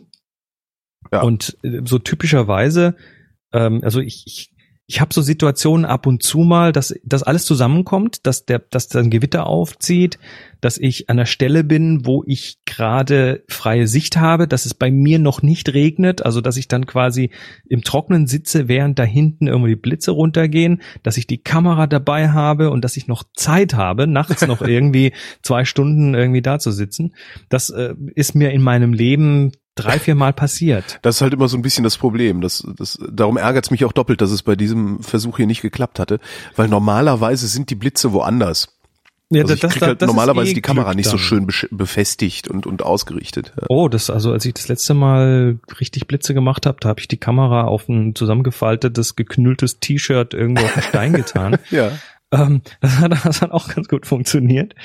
Und dann kannst du damit rechnen, dass du da irgendwie, ich weiß es gar nicht, was sind jetzt, zwei Stunden lang, äh, das sind 60 Minuten mal zwei mal 60 Sekunden und pro 60 Sekunden zwei Bilder. Ja gut, da kämst du dann schon auf 14.000 Bilder, kann das sein? Was, Also äh, ist egal. Auf, je, auf jeden Fall kommst du auf sehr viele Bilder und davon sind hinterher irgendwie gefühlt wahrscheinlich je nach Situation zwei oder drei Bilder ja, ja, ja. gut und den Rest kannst du wegwerfen. damit hatte ich auch gerechnet. Dann, Genau. ja. Das ist also tatsächlich ein Spray and Pray. Hast du es schon mal geschafft, mit dem Smartphone einen Blitz zu fotografieren? Ja, aber es ist nicht sonderlich gut geworden. Und Mhm. das habe ich gemacht mit einer App, die heißt Slow Shutter. Ja. Und die kann so einen Modus, du musst man aber auch üben, ne? Das ist jetzt, jetzt Gewitter und jetzt lade ich mir schnell die App runter und tu das geht nicht, sondern das muss man vorher ausprobieren. Die kann so Light Trails und Blitze und so weiter. Und damit habe ich tatsächlich einen Blitz eingefangen, so aus dem Auto. Da, da war plötz, plötzlich irgendwie Gewitter und dann bin ich an den Straßenrand gefahren und da, wo ich war, war es noch trocken und habe das Fenster runter gemacht und habe dann die Kamera so in, an den Fensterrahmen gepresst, also das Smartphone an den Fensterrahmen gepresst und dann mit der ab hintereinander irgendwie lauter 10 Sekunden Aufnahmen gemacht und Aha. auf einer war dann tatsächlich ein Blitz drauf. Ah, War jetzt cool. nicht, ist kein berühmtes Bild geworden, aber Ah, immerhin. funktioniert, ja. Für Instagram reicht's, ne? das, ist, das klingt jetzt ein bisschen abwertend. Good enough for Naja, rock ich and mein, roll. das ne? ist halt- ja genau, das ist ja Instagram ist ja, was mir überhaupt nicht klar war, ähm, diese ganzen Profi-Instagrammer, weißt du, so die 100.000 oder eine Million Follower auf Instagram haben und so, die benutzen ja alle gar nicht ihre Handys. Natürlich nicht. Das war mir gar nicht klar. Also die sind halt, die Natürlich sind halt mit mit mit äh, High-End DSLRs unterwegs und äh, also eine und, haben, und Wahnsinnsausrüstung. haben 20 Jahre ihres Lebens damit verbracht, das zu perfektionieren. Genau, und äh, Ja. machen, also obwohl selbst die Jungen, also da gibt's ja auch diese 20-Jährigen, die dann unterwegs sind und so, die haben halt auch alle teure Kameras dabei, machen halt äh, Mhm. ordentliche Fotos und schieben die dann einfach rüber zu Instagram. Ja. Ich dachte tatsächlich, Instagram wäre so eine Kultur, wo du tat- wirklich den diesen Snap Schnappschuss äh, Ach, das war mal, Effekt das ist schon lang, das ist schon lang rum. Ja. Ich bin Ja, halt ein bisschen später dran immer. Ja, das finde ich jetzt aber auch nicht so schlimm an Nö. der Stelle. Ähm, übrigens ist auch bei so Blitzbildern äh, Nachbearbeitung das A und O. Also du musst auch Ja. hinterher noch ähm, hier an den Schatten arbeiten Ja, und hier noch den Rausch und so weiter. Also das ist auch bei der Astrofotografie so. Da wird immer gerne noch hinterher ein bisschen ähm, gebastelt. Was nicht schlimm ist, das ist einfach notwendig. So, erste Köstlichkeit. Hat geschmeckt? Hat geschmeckt. Äh, ich, ich bin schon ganz froh, dass ich intuitiv äh, quasi alles richtig gemacht habe. Ja. Äh, halt nur quasi. Aber immerhin. Ach du, aber das ist auch so eine Sache. Meine erste Blitz-Session war für die Katz. Ja. Du musst das machen und dann wieder machen und üben. Ich werf dir mal, ich, mir ist nämlich gerade eingefallen, ich habe tatsächlich das, dieses Blitzfoto, das einzige, was halbwegs was geworden ist. Das hast du natürlich Äh, auf Instagram geworfen. hab Das ich ist doch noch- geil. Das ist künstlerisch wertvoll. Künstlerisch pferdvoll. Das ist ähm, ISO 100, Blende 8, 30 Sekunden. Ja. Das ist schon mal soweit gut. Und du hast ein bisschen Vordergrund drin. Mhm. Hast du das, hast du das aus dem größeren Bild noch rausgekroppt? oder? Ja, das habe ich rausgekroppt noch. Und hast hinterher noch so ein Schärfungsding drüber laufen lassen. Ja, ich habe irgendwie alles draufgeworfen, was irgendwie Kontrast und und blach. Äh, ja, Also ich finde den Blitz sehr eindrucksvoll. der Blitz ist prinzipiell eindrucksvoll, aber ich hätte ihn halt gerne in scharf gehabt, also in geil. Mhm. Das ist halt wirklich sehr sehr ärgerlich. Ja, nimm's als Ansporn. Ja. Nächstes Mal, nächstes Mal noch mal kurz äh, die Sendung hier wieder hören und dann klappt das schon. Das Panorama. Das Panorama. Das Panorama. Ähm, Habe ich auf Lofoten ganz viel gemacht. Also dieses, ähm, boah, geil, und siehst du diese, diese Weite und das Problem ist ja folgendes. Also das ist echt, das ist ein echtes Problem. Ähm, du hast mit den Augen einen Blickwinkel von, ja, ich sag mal so ungefähr 180 Grad. Ja, Da ist zwar nur in der Mitte scharf, aber du siehst die ganze Weite. genau. Die spürst du sozusagen an den Rändern. Ne? Genau, Äh, die Brennweite, die du aber mit den Augen hast, wenn du es mit der Kamera vergleichen würdest, ist nicht wie so ein super Weitwinkel. Also wenn du so eine 180 Grad äh, ähm, ähm, Bildwinkel mit der Kamera zeigen willst, dann musst du da mit irgendwie so einem 8 Millimeter Fischei daherkommen oder so. Und Dann wird's halt fischig. und, und dann hast du das Problem der gebogenen Linien, dann hast du aber auch das Problem, dass bei so einem super Weitwinkel alles in der Distanz einfach noch weiter weg ist Ja. und verschwindet. Und- Stimmt, das wird nach hinten kleiner. Ja klar. Ja. Massiv kleiner sogar. Je weitwinkliger, desto, desto mehr ziehst du quasi diese Tiefe in die Tiefe. Und mit den Augen ist das nicht so, sondern mit den Augen hast du beides. Du hast eine, eine längere Brennweite. Also du siehst die Sachen einfach größer Ja. und du hast diese große Weite. Und jetzt ist äh, bei vielen Fotografen und Fotografinnen der Impuls da, dass sie sagen, oh, ich will aber so dieses Majestätische, diese Landschaft einfangen Ja. und dann nehme ich mir einen 14 Millimeter Weitwinkel mit. Und dann haben sie hinterher Bilder, wo einfach die Landschaft nicht mehr wirklich drauf So, ist, sondern winz, das, winzig kleine Berge vor eh unendlich langen Wiesen. Genau. genau, das ist ein echtes Problem, weil das äh, ist tatsächlich, das lässt sich so nicht wirklich vereinbaren. Ja. So, was kannst du tun? Du kannst natürlich äh, so ein Panorama schießen. Das heißt, du nimmst eine längere Brennweite, also ich sage jetzt mal 50 Millimeter oder in meinem Fall 24 Millimeter, äh, merkst dann aber, oh, das passt nicht ganz vom, vom, vom Bildwinkel rein und kannst jetzt einfach mehrere Bilder aneinander rechnen und dann kommt da hinten ein sogenanntes Panorama raus. Ja. Womit Und das- machst du das? Das gibt es mehrere Möglichkeiten. Also entweder die Kamera kann das. Ich nehme immer dann, ich nehme dann immer, wenn ich sowas hab, denke ich, so, oh geil, nehme ich das iPhone, weil Ja, ich das da- iPhone ich kann das da- richtig Ich gut. habe eine, ich hab eine, eine App, die heißt Autostitch. Die macht halt beliebig viele Fotos, knuppert die zusammen, egal in welche Richtung du die schießt. Also die findet ich mache das mit der eingebauten Kamera im iPhone. ja. Ähm, die hat äh, einen Panoramamodus, der wirklich gut funktioniert. Hm. D d Apple hat ja auch, das, das muss man sich geben, habe ich kürzlich auch gehört, dass die 600 Leute an dem an der Kamera am Arbeiten. Alter. Also das ist, die, die, die haben da richtig Manpower drauf, dass das gut wird. Und die Kamera ist auch in der Lage, dann so, so Belichtungsunterschiede zwischen links und rechts, weil links, links steht die Sonne am Himmel und rechts sind die Wolken. Ja. Und du machst so ein Panorama und das wird ausgeglichen und Hm. sieht irgendwie trotzdem noch gut aus. Also ich habe ich hab ein Panorama direkt von der Kamera irgendwie auf Facebook geworfen, während ich dort war, in Lofoten. Und da kam dann äh, als erste Reaktion, boah, geiles Panorama, mit, mit welcher Kamera hast du denn das gemacht? Ja. Habe ich zurückgeschrieben, iPhone. So. Also d- die kann es richtig gut. Es gibt aber auch so so Kompaktkameras oder oder Systemkameras. Hatte jetzt auch jemand dabei von der Gruppe. Das war irgend so eine Sony, äh, die das eingebaut hat, die einfach äh, während du schwenkst, äh, hält- hältst den Finger drauf, und dann macht's klick klick klick klick klick klick klick so ganz Ja. viele Bilder und am Ende fällt dann ein Panorama raus und das ist auch erstmal so okay. Äh, was ich gemacht habe, ist, ich habe die, weil ich einfach, also wenn ich nicht jetzt mit dem iPhone eins gemacht habe, habe ich es halt mit der Spiegelreflex gemacht. Und ähm, da gibt's halt so zwei, drei Sachen, die man beachten muss, damit das ordentlich rauskommt. Und ähm, dann gibt es Software, mit der man das zusammenrechnen kann. Hm. Und Macht Lightroom das? Lightroom macht das. Okay. Also seit seit mindestens jetzt einem, so einem Jahr auf jeden Okay. Fall. Äh, ja, also erstmal sinnvoll. Also wir reden jetzt mal von einem horizontalen Panorama. Ja, klar. Also du kannst natürlich auch so Kacheln, so drei mal drei oder so machen. Hochhäuser Ähm, müsste ich auch mal, habe ich auch noch nicht versucht mit dem, dem Panorama. kannst du Ich habe meinen Kölner arbeiten. Dom, ich habe meinen Kölner Dom mit Autostitch gemacht. Das waren glaube ich vier oder sechs Fotos, Mhm. die ich vom Kölner Dom gemacht habe in die Höhe und habe es dann zusammenrechnen lassen.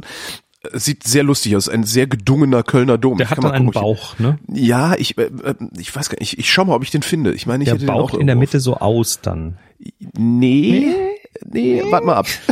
ich hoffe, ich finde ihn. Also äh, übrigens Tipp ähm, für die noch mal kurz zurück zum iPhone. Äh, die die die Panorama-Funktion, die zeigt dann so ein Pfeil Ja. an und dann soll man von der einen Richtung in die andere. Und dann man da möglichst auf, Höhe des Pfeils bleiben. Ne? Das Genau. macht mich immer so fertig, weil ich immer so am Zittern bin. Wenn man auf diesen Pfeil tappt, dann kann man den umdrehen.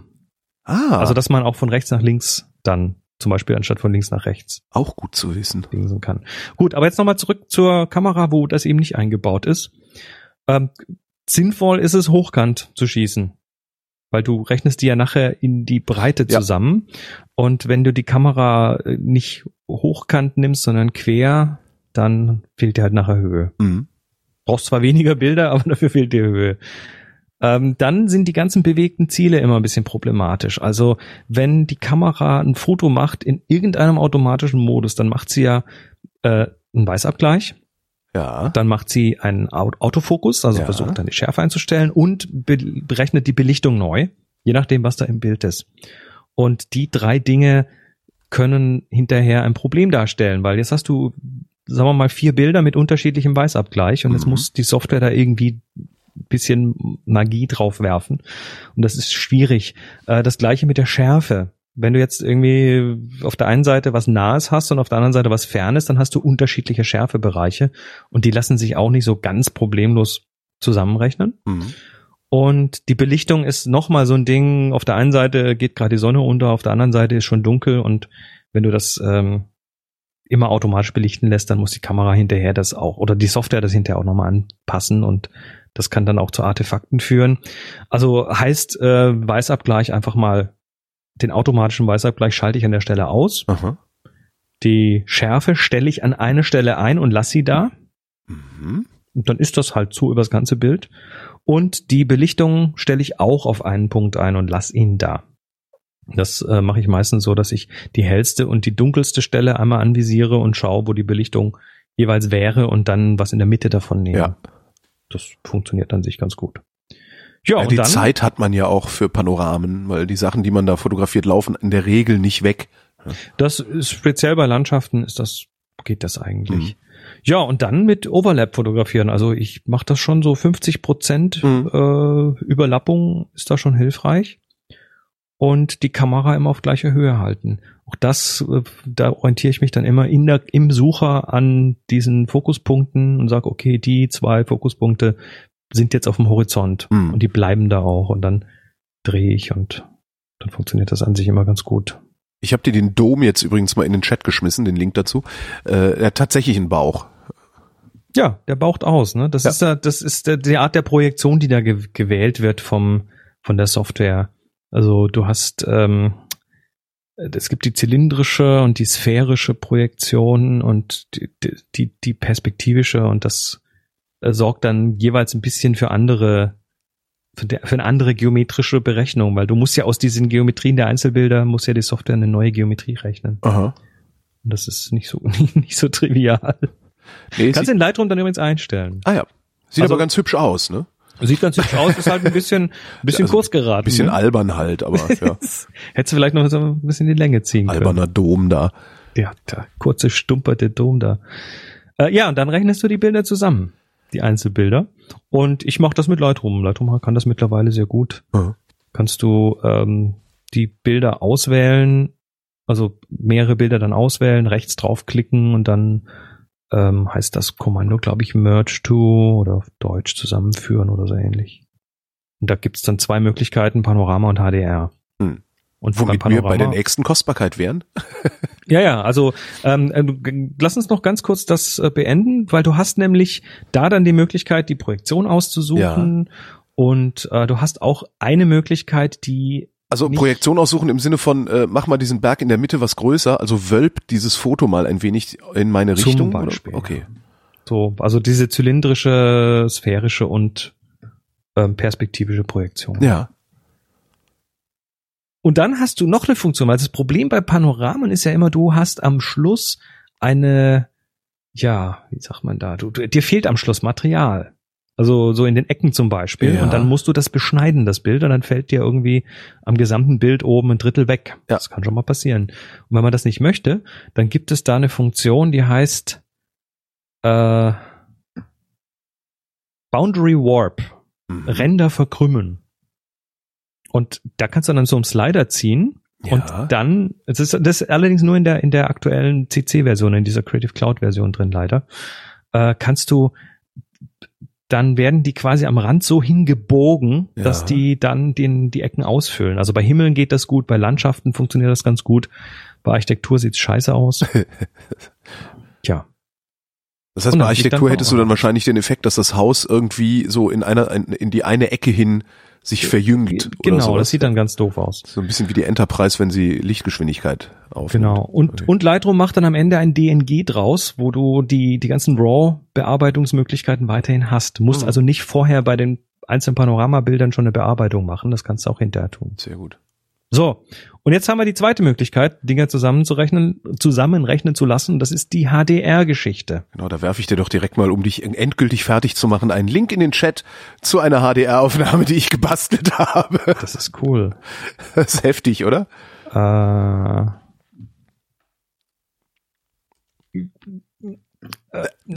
Chris muss sich übergeben.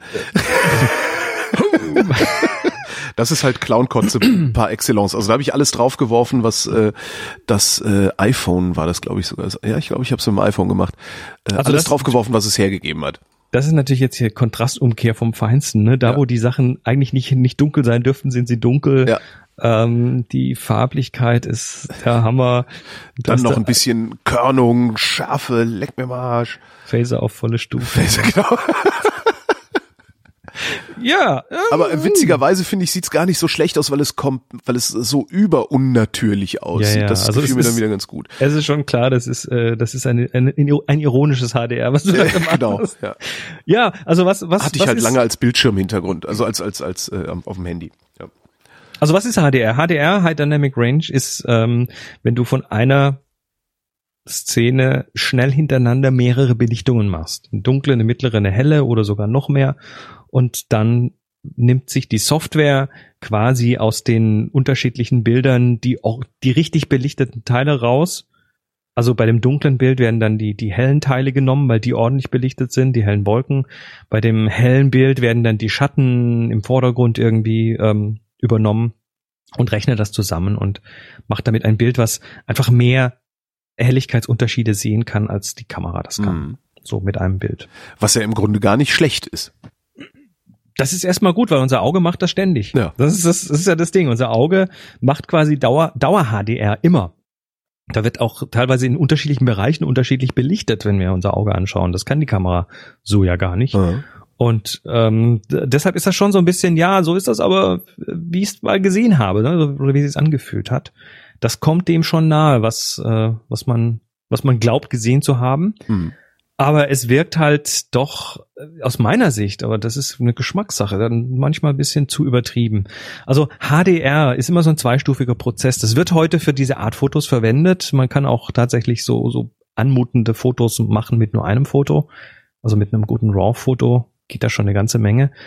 Aber es ist eigentlich ein zweistufiger Prozess. Das eine ist erstmal die Bilder zu erstellen, also mehrere Bilder. Das nennt man äh, bei uns Belichtungsreihe. ja. Also äh, ich mache da typischerweise minus zwei Blendenstufen, Mitte und plus zwei Blendenstufen. Was das machst, manuell machst du das, also händisch. Das kannst du an der sozusagen. Kamera einstellen. Ja, ja, aber du, du machst dir die Mühe, dann tatsächlich drei Fotos zu machen, oder? Richtig. Also das äh, geht je nach Kamera, stellst du dir auf dieses Belichtungsreihe oder Bracketing und Ach so, die Kamera macht. Ach so, okay. Die Kamera ich, ich macht dachte, du würdest dann äh, dann nochmal Belichtung ändern, nochmal Nö, auslösen. nö, du Belichtung sagst dann der Kamera, mach das mal, hältst den Finger drauf und dann macht's klick, klick, klick. Ja. und dann hast du drei unterschiedliche Belichtungen vom gleichen Ding. Und dann gehst du genauso wie bei der Panorama-Geschichte in deiner Software, also in diesem Fall Lightroom her und sagst, äh, hier, äh, wählst die alle aus, machst Rechtsklick, Rechtsklick drauf und sagst, so, jetzt hier, bitteschön, mach doch mal hier ein HDR draus. Ja, und dann tut die Software das und rechnet das zusammen und ich versuche das mal hier parallel kurz zu tun. Auf Englisch Photo Merge HDR, Creating HDR Preview, dann kriegst du ein Preview und äh, da hast du dann so ein paar Optionen. Ähm, nämlich Auto Align, also füg die mal so zusammen, dass die nahtlos aufeinander passen, weil du hast die aus der Hand geschossen und dann äh, kannst du die Kamera nicht bei allen Bildern genau auf den gleichen Punkt gerichtet. Ja. Also er versucht die so, so übereinander zu legen. Da gibt's noch so ein Autotone, da versucht er dann schon mal so eine Grundbearbeitung für dich zu machen. Und dann gibt es noch das Deghosting. Also das, das Entgeistern sozusagen. ja, das ist, wenn, wenn, wenn Leute durchs Bild laufen, ne, die dann. Ja, nicht nur, aber wenn, wenn zum Beispiel der Wind geblasen hat und ein Baum in den zwischen den Bildern sich äh, verändert hat oder Ja. jetzt hier bei Lofoten, äh, wenn das Wasser im Vordergrund, das Meer äh, sich bewegt hat, dann ist das schwierig, die zusammenzurechnen Mhm. oder sieht auch doof aus. Und da kannst du dann diesen Deghosting Amount, also wo er die Unterschiede findet, quasi einstellen, wie viel Mitte, äh, wenig, mittel oder hoch. Und ähm, dann versucht er das so irgendwie hinzubekommen. Und was du dann am Ende bekommst, und jetzt wird's interessant, nach diesem äh, sogenannten Merge, also wenn die zusammengefügt sind, diese Bilder, dann bekommst du ein Bild, was auch erstmal normalerweise nicht so spektakulär aussieht. Aber jetzt hast du diese, diese Slider in, Ja. der, in dem Entwicklungsmodul, also Belichtung und Highlights und Shadows Die und gehen so über einen weiter. viel größeren Bereich jetzt. die ne? gehen dann plötzlich statt über fünf Blendenstufen über zehn. Ja. So, und jetzt äh, kannst du plötzlich Schatten rauskitzeln. Und wenn du das normal mit einem Foto machen würdest, dann wären da, wären, würden da noch bisschen Rauschartefakte hinzukommen in den Schatten, dann würde es da ein bisschen grisselig aussehen. Und das ist jetzt nicht mehr der Fall. Das heißt, du kannst jetzt tatsächlich extrem herangehen und sagen, oh, ich will aber unter dem Bootshaus da, unter dem, in dem Wasser möchte ich aber gerne die Schatten auch noch sehen, dann ziehe ich die nach oben und mir sind die Wolken aber zu hell, dann ziehe ich das alles noch ein bisschen runter. Du hast einfach drastischere Bearbeitungsmöglichkeiten, ohne dass du irgendwie in komische Artefakte abgleitest. Und das ist erstmal schön. Mhm. Das ist aber natürlich auch gefährlich, weil jetzt fängt es natürlich auch an, extremer zu bearbeiten. Und jetzt, das, was wir jetzt machen, also dieser zweite Teil in dem HDR-Prozess, der erste war die Akquise und das Zusammenrechnen. Ja. Und der zweite Teil ist jetzt, was man als Tone Mapping bezeichnet. Also wo quasi Helligkeiten im Bild auf neue Helligkeiten gemappt werden. Also dass die Wolken eben nicht mehr so ganz hell sind, sondern Ja. dunkler werden und dass das, dass die Schatten eben aufgehellt werden. Das ist Tone Mapping. Und dieses Tone Mapping, dieser Prozess, der macht Clownkotze oder der macht äh, eben einfach nur eine schönere, größere Dynamik, die, die, ähm, ja, ich sag mal, noch natürlich aussieht. Ja. Und an dieser Stelle, da trennt sich dann für mich so die, die Spreu vom Weizen. Du hast halt entweder die, äh, ja, die over the top, das ist völlig okay, wenn einem das gefällt, aber mir gefällt's halt nicht. Mhm. Und ja, aber das ist Geschmack. Ne? Also das, das ich will das gar nicht werten. Letztendlich ist ein Bild, was was Bohr macht, ja erstmal hat es ja seine Daseinsberechtigung. Ja, wobei die Bilder, also so wie das, was ich dir geschickt habe, dieses Portijol-Bild, ähm, das, äh, das macht halt Bohr, aber auf so eine Boah, naja, Naja, das Weise, ist, ne? Und, das, das ist natürlich schon ein bisschen ein Cheap Trick manchmal. ja, genau. Und wenn es aber einfach ein wirklich gut aussehendes Bild ist, bleibt es ja vermutlich viel stärker hängen. Ja, also ne- ich sag mal, eine, eine, eine saubere, ordentliche, schöne Komposition, die hat natürlich äh, schon mal in sich intrinsisch so eine, so eine, so eine, so einen Wert, der du kannst, du kannst ein langweiliges Bild natürlich schon aufpeppen. Ja. Aber dann bleibt's halt ein aufgepepptes, aber immer noch langweiliges Bild. Ja, gut. Ja. Also die Komposition ist schon ganz wichtig. Mhm. Das ist übrigens in der Musik nicht anders. Also ein guter Song funktioniert auf dem Klavier und auf der Gitarre und äh, Vocal genauso gut wie mit der kompletten Band. Und es gibt halt Songs, die die geben nicht viel her und werden dann entsprechend produziert. Das ist halt dann, ja, das sind so ein bisschen leere Kalorien, so gefühlt. So. Nächstes. Nächstes, Mit- Mitzieher. Mitzieher. Da, da habe ich kein äh, Foto für dich im Angebot. Weil sowas habe ich, glaube ich, noch nie gemacht. Oder zumindest, ich weiß es Also gar der, nicht. der Mitzieher ist immer, dass, äh, dass ein Subjekt still steht vermeintlich und der Hintergrund sich bewegt. Jo. Also äh, letztendlich, du musst die Kamera so bewegen, dass das, was du da, das Auto, das Fahrrad, den Fußgänger, der sich da durchbewegt, äh, dass der halt im Verhältnis zu deiner Kamera sich nicht bewegt. Mhm. Also muss genauso schnell sein wie das Ding. Und das ähm, ist so ein bisschen wie Blitze fotografieren. Du musst unglaublich viel Ausschuss hinterher wegwerfen. Ähm, aber das ist, äh, ist gar nicht so schwierig. Also es gibt, es gibt bei Mitziehern eigentlich nur zwei Sachen. Die erste ist, wie lange belichtest du denn? Das ist halt, das, das, ja. Da Ich meine, du, du willst es ja auch aus der Hand fotografieren und du, du zitterst ja selber auch. Ja, das ist aber gar nicht so schlimm. Also diese Okay. Bilder haben eh so eine Dynamik, wenn das Subjekt noch ein bisschen wackelt, das kann ganz apart sein. Aha. Ähm, aber du hast, also du hast immer das Problem, wie lange belichte ich? Und da gibt's eine ganz einfache Regel, und zwar eins geteilt durch die Stundenkilometer, die das Ding schnell ist. Eins durch 50, eins durch 100. Ja, ja, ja. Also wenn wenn so ein wenn so ein Auto, wenn wenn so ein Rennwagen mit 300 Sachen äh, auf der auf der Autorennbahn an dir vorbeizischt, dann nimmst du eine 300 Sekunde und musst aber dann entsprechend schnell bewegen. Ja.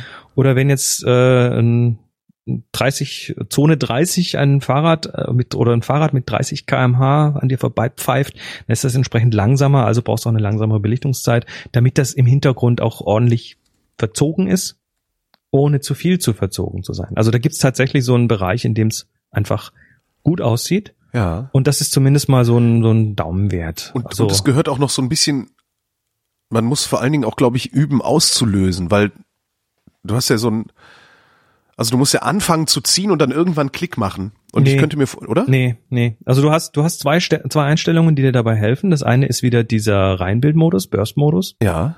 Also du drückst einfach drauf und während du ziehst, macht's klack, klack, klack, klack, klack. Okay. Das heißt, du erhöhst einfach deine Chance, dass da ein Gutes dabei ist. Und du stellst deinen Autofokus so ein, dass er auch, ähm, dass, dass er quasi mitrechnet. Also, dieses Also diesen Servo-Modus äh, oder Continuous-Modus oder wie auch immer der heißen mag, weil während das Ding auf dich zukommt, kommt's näher und dann ist es irgendwann ganz nah und dann geht's weg und die Schärfe, die soll ja dann schon irgendwie da auch sein. Ja. Das heißt, diese zwei Einstellungen helfen da und dann äh, gibt's einfach nur noch eins, üben, üben, üben. Also üb das mal irgendwo, wo an der Straße oder so, wo Autos vorbeifahren. Und dann wirst du relativ bald merken, ob das Dass alle langsamer fahren, weil sie glauben, du würdest blitzen.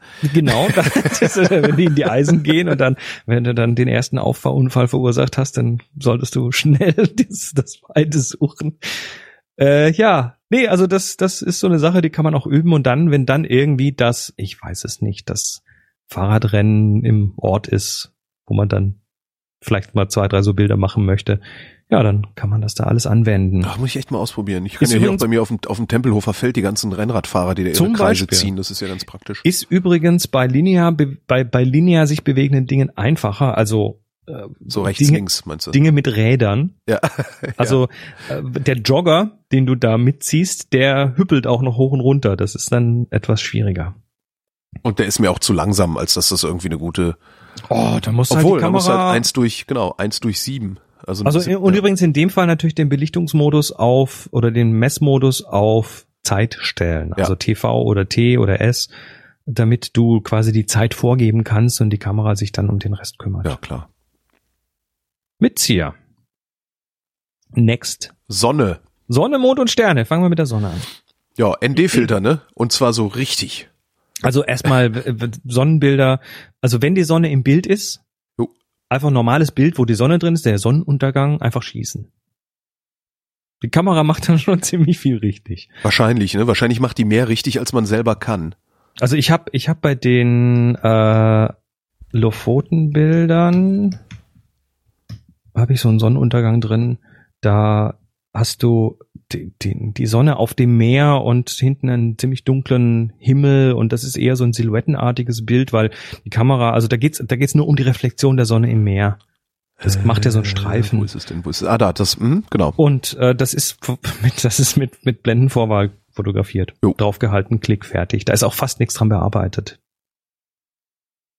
Und- die Berge sind unscharf, ja. Weil die Schärfe ganz vorne liegt. Ja. Ja, ja. Also War das, das ist tatsächlich. War das Absicht? Ja, ich habe da mehrere verschiedene gemacht und das war das, das hübscheste davon. Also das ist die eine Sache. Einfach mal schießen. Wenn man die Sonnen, äh, ja, wenn man die Sonne so, wenn man so Strahlen sehen möchte, mhm, also die von der Sonne ausgehen, mhm, so wie die Sonne ja üblicherweise gemalt wird, ja, äh, dann kriegt man das mit einer kleinen Blende hin. ja. Also Weil die Strahlen, statt- die kommen ja vom, vom, vom Verschluss, ne? also von der, von der Blende. Von der Blende. Also statt ja. F4 dann zum Beispiel F16 oder F22, dann äh, macht das Objektiv, dass da Strahlen zu sehen sind. Das ist je nach Objektiv unterschiedlich. Also wir haben uns tatsächlich den Spaß gemacht, um na- nachts um eins am Strand verschiedene Kameras mal zu vergleichen, beziehungsweise die verschiedenen Objektive mal zu vergleichen. Das hat mit der Blende zu tun und mit allen möglichen Dingen, äh, wie die Optik da funktioniert. Du hast tatsächlich dann äh, je nach Kamera so ganz scharfe Strahlen oder je nach Objektiv, Kamera hat damit nicht viel zu tun, je nach Objektiv ganz scharfe Strahlen oder ganz verwaschene, Hm. komische, das ist dann je nach Objektiv unterschiedlich. Die Anzahl dieser Strahlen, die du da siehst, äh, die ist übrigens Abhängig ähm, von den Lamellen, die da abhängig von den Lamellen. Und zwar, wenn du eine gerade Zahl Lamellen hast, also sechs, acht oder, oder zehn oder so, dann ist es auch tatsächlich die Anzahl der Lamellen. Mhm. Und wenn es ungerade ist, dann hast du die doppelte Anzahl. Ah ja, Weil das in beide Richtungen strahlt. okay, ja, klar. Das überlagert sich dann so. Ja, ähm, so, und jetzt aber noch Sonne fotografieren, so im, in der Nähe, quasi den, den, den Fall Sonnenfinsternis. Mhm. Du willst da die Kamera mit einem starken Tele irgendwie, äh, die Sonne mit einem starken Tele ablichten. Ähm, da gibt's dann tatsächlich spezielle Filter dafür, die aber alles andere als günstig sind. Also so, so einen normalen ND würde ich da nicht nehmen, der reicht nicht aus. Aha. Aber was ich immer wieder gesehen habe und was ich dann irgendwann mal auch mal selber basteln muss, ist äh, so ein, so ein Selbstbastelfilter aus so einer äh, Sophie-Folie. Ja. Also Sonnenfinsternisfolie. Diese in Die den kannst du- Pappbrillen drin sind, ja. Richtig, die kannst du aber auch kaufen, so in A4-Bögen zum Beispiel. Aha. Und kannst dir damit selber was bauen. Alles, was du da tun musst, ist ein, einen Ring aus Pappe zu machen, der quasi gerade um das Objektiv passt. Ja, Und dann äh, so eine Folie drüber zu spannen, dass die keine Falten wirft vorne. ja.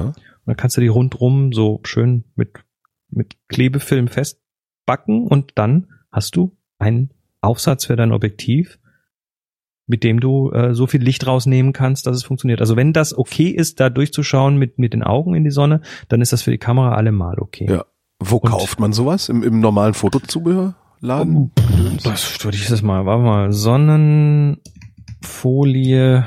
da, da. Fragen wir doch mal. Astrosolar, Sonnenfilterfolie, Ah, okay, das Baderplanetarium.de, also einfach mal Sonnefolie eingeben, dann kriegst du hier Ist jetzt so keine eine, Raketenwissenschaft, das zu kriegen, okay. Nee, das kannst du kaufen. Da gibt's dann auch so Filter schon fertig gemacht, die aber genauso aus dieser Folie bestehen und dann auf Objektive passen, äh, je nachdem, was du da anlegen möchtest. Also hier die Astropol die Astrosolar Fotofolie äh, in Teleskopqualität, was Ja. immer das jetzt genau bedeuten mag, kriegst du den Bogen für 30 Euro. Ich pack dir mal den Link hier rein. Das ist eine hübsche Web 1.0 Seite.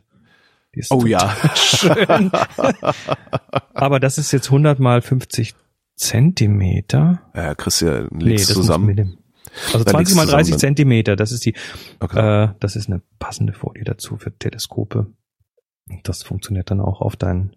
Da sind auch Bilder dabei, also wie Teleskope quasi vorne äh, dann so richtige Platten, die da damit gemacht werden, davor Mhm. haben. Also das wäre das wäre so ein Ansatz, schönes Selbstbauprojekt und dann auch am besten testen, bevor die Sonnenfinsternis stattfindet, ja. weil ansonsten sitzt man dann da, und, oh Scheiße, wie geht das jetzt und auch nee, es funktioniert nicht und dann ist man am rotieren.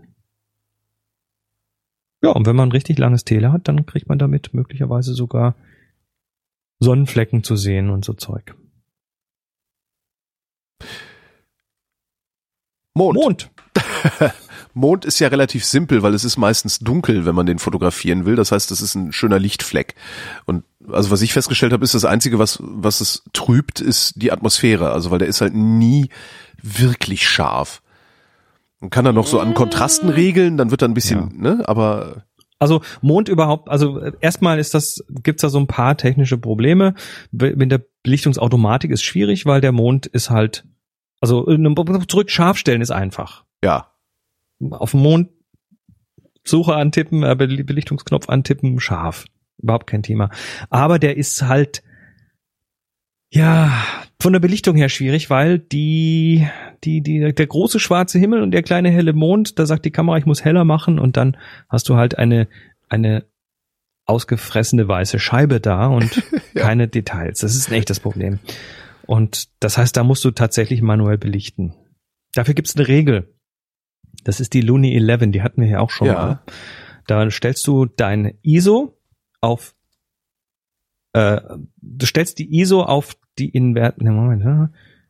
du stellst die ISO auf die Belichtungszeit, also inverse Belichtungszeit, so rum. Also wenn du mit einer Hundertstel Sekunde belichtest, dann ISO 100. Oder mit einer 500 Sekunde belichten möchtest, ISO 500. Und dann stellst du die Blende auf 11 und schießt. Das ist die Looney 11.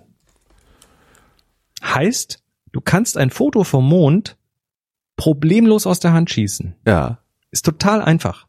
Du musst nur die richtigen Settings machen. Also stell dir vor, du hast eine lange Brennweite, sagen wir mal 300 Millimeter. mhm. Und du möchtest ja, wenn du aus der Hand mit 300 Millimetern schießt, möchtest du ja mindestens eine 300 Sekunde oder kürzer fotografieren. ja, weil du sonst Also- das Zittern mit drauf kriegst. Ja. Also sagen wir mal eine Tausendstel Sekunde. ja, Das heißt, du stellst dann deine Kamera auf eine Tausendstel Sekunde, ISO 1000, Blende 11 auf den Mond, abdrücken, fertig. Ist total simpel. Im Grunde ja, man muss sich nur dran erinnern, obwohl hat hast ja ein Smartphone dabei, wenn du das dann machen willst. Genau. Also die Looney 11 äh, ist da tatsächlich extrem hilfreich. Ist ein Startwert, je nachdem äh, Atmosphäre und so weiter, kann Mhm. das auch mal eine Blende 8 sein, die du da brauchst, aber das ist ein Startwert.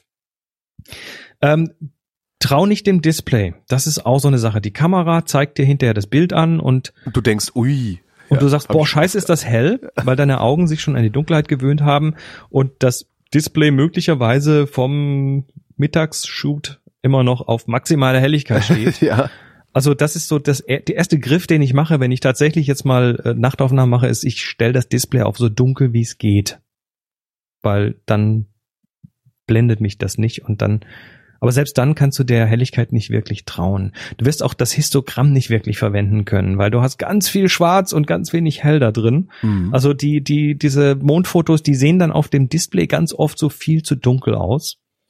Oder du kannst es nicht einschätzen. Mhm. Also versuch da mal mit den Regeln zu arbeiten. Lune 11 bis 8 und dann die Belichtungszeit auf, äh, oder die, die ISO auf die inverse Belichtungszeit. Und dann geht das. Äh, wie machst du es tagsüber, wenn du tagsüber den Mond fotografieren willst, also am blauen Himmel? Auch wenn da ein blauen Himmel ist, dann ist der Kontrast zwischen Himmel und Mond nicht wirklich stark, dann lasse ich das die Automatik regeln. Ja.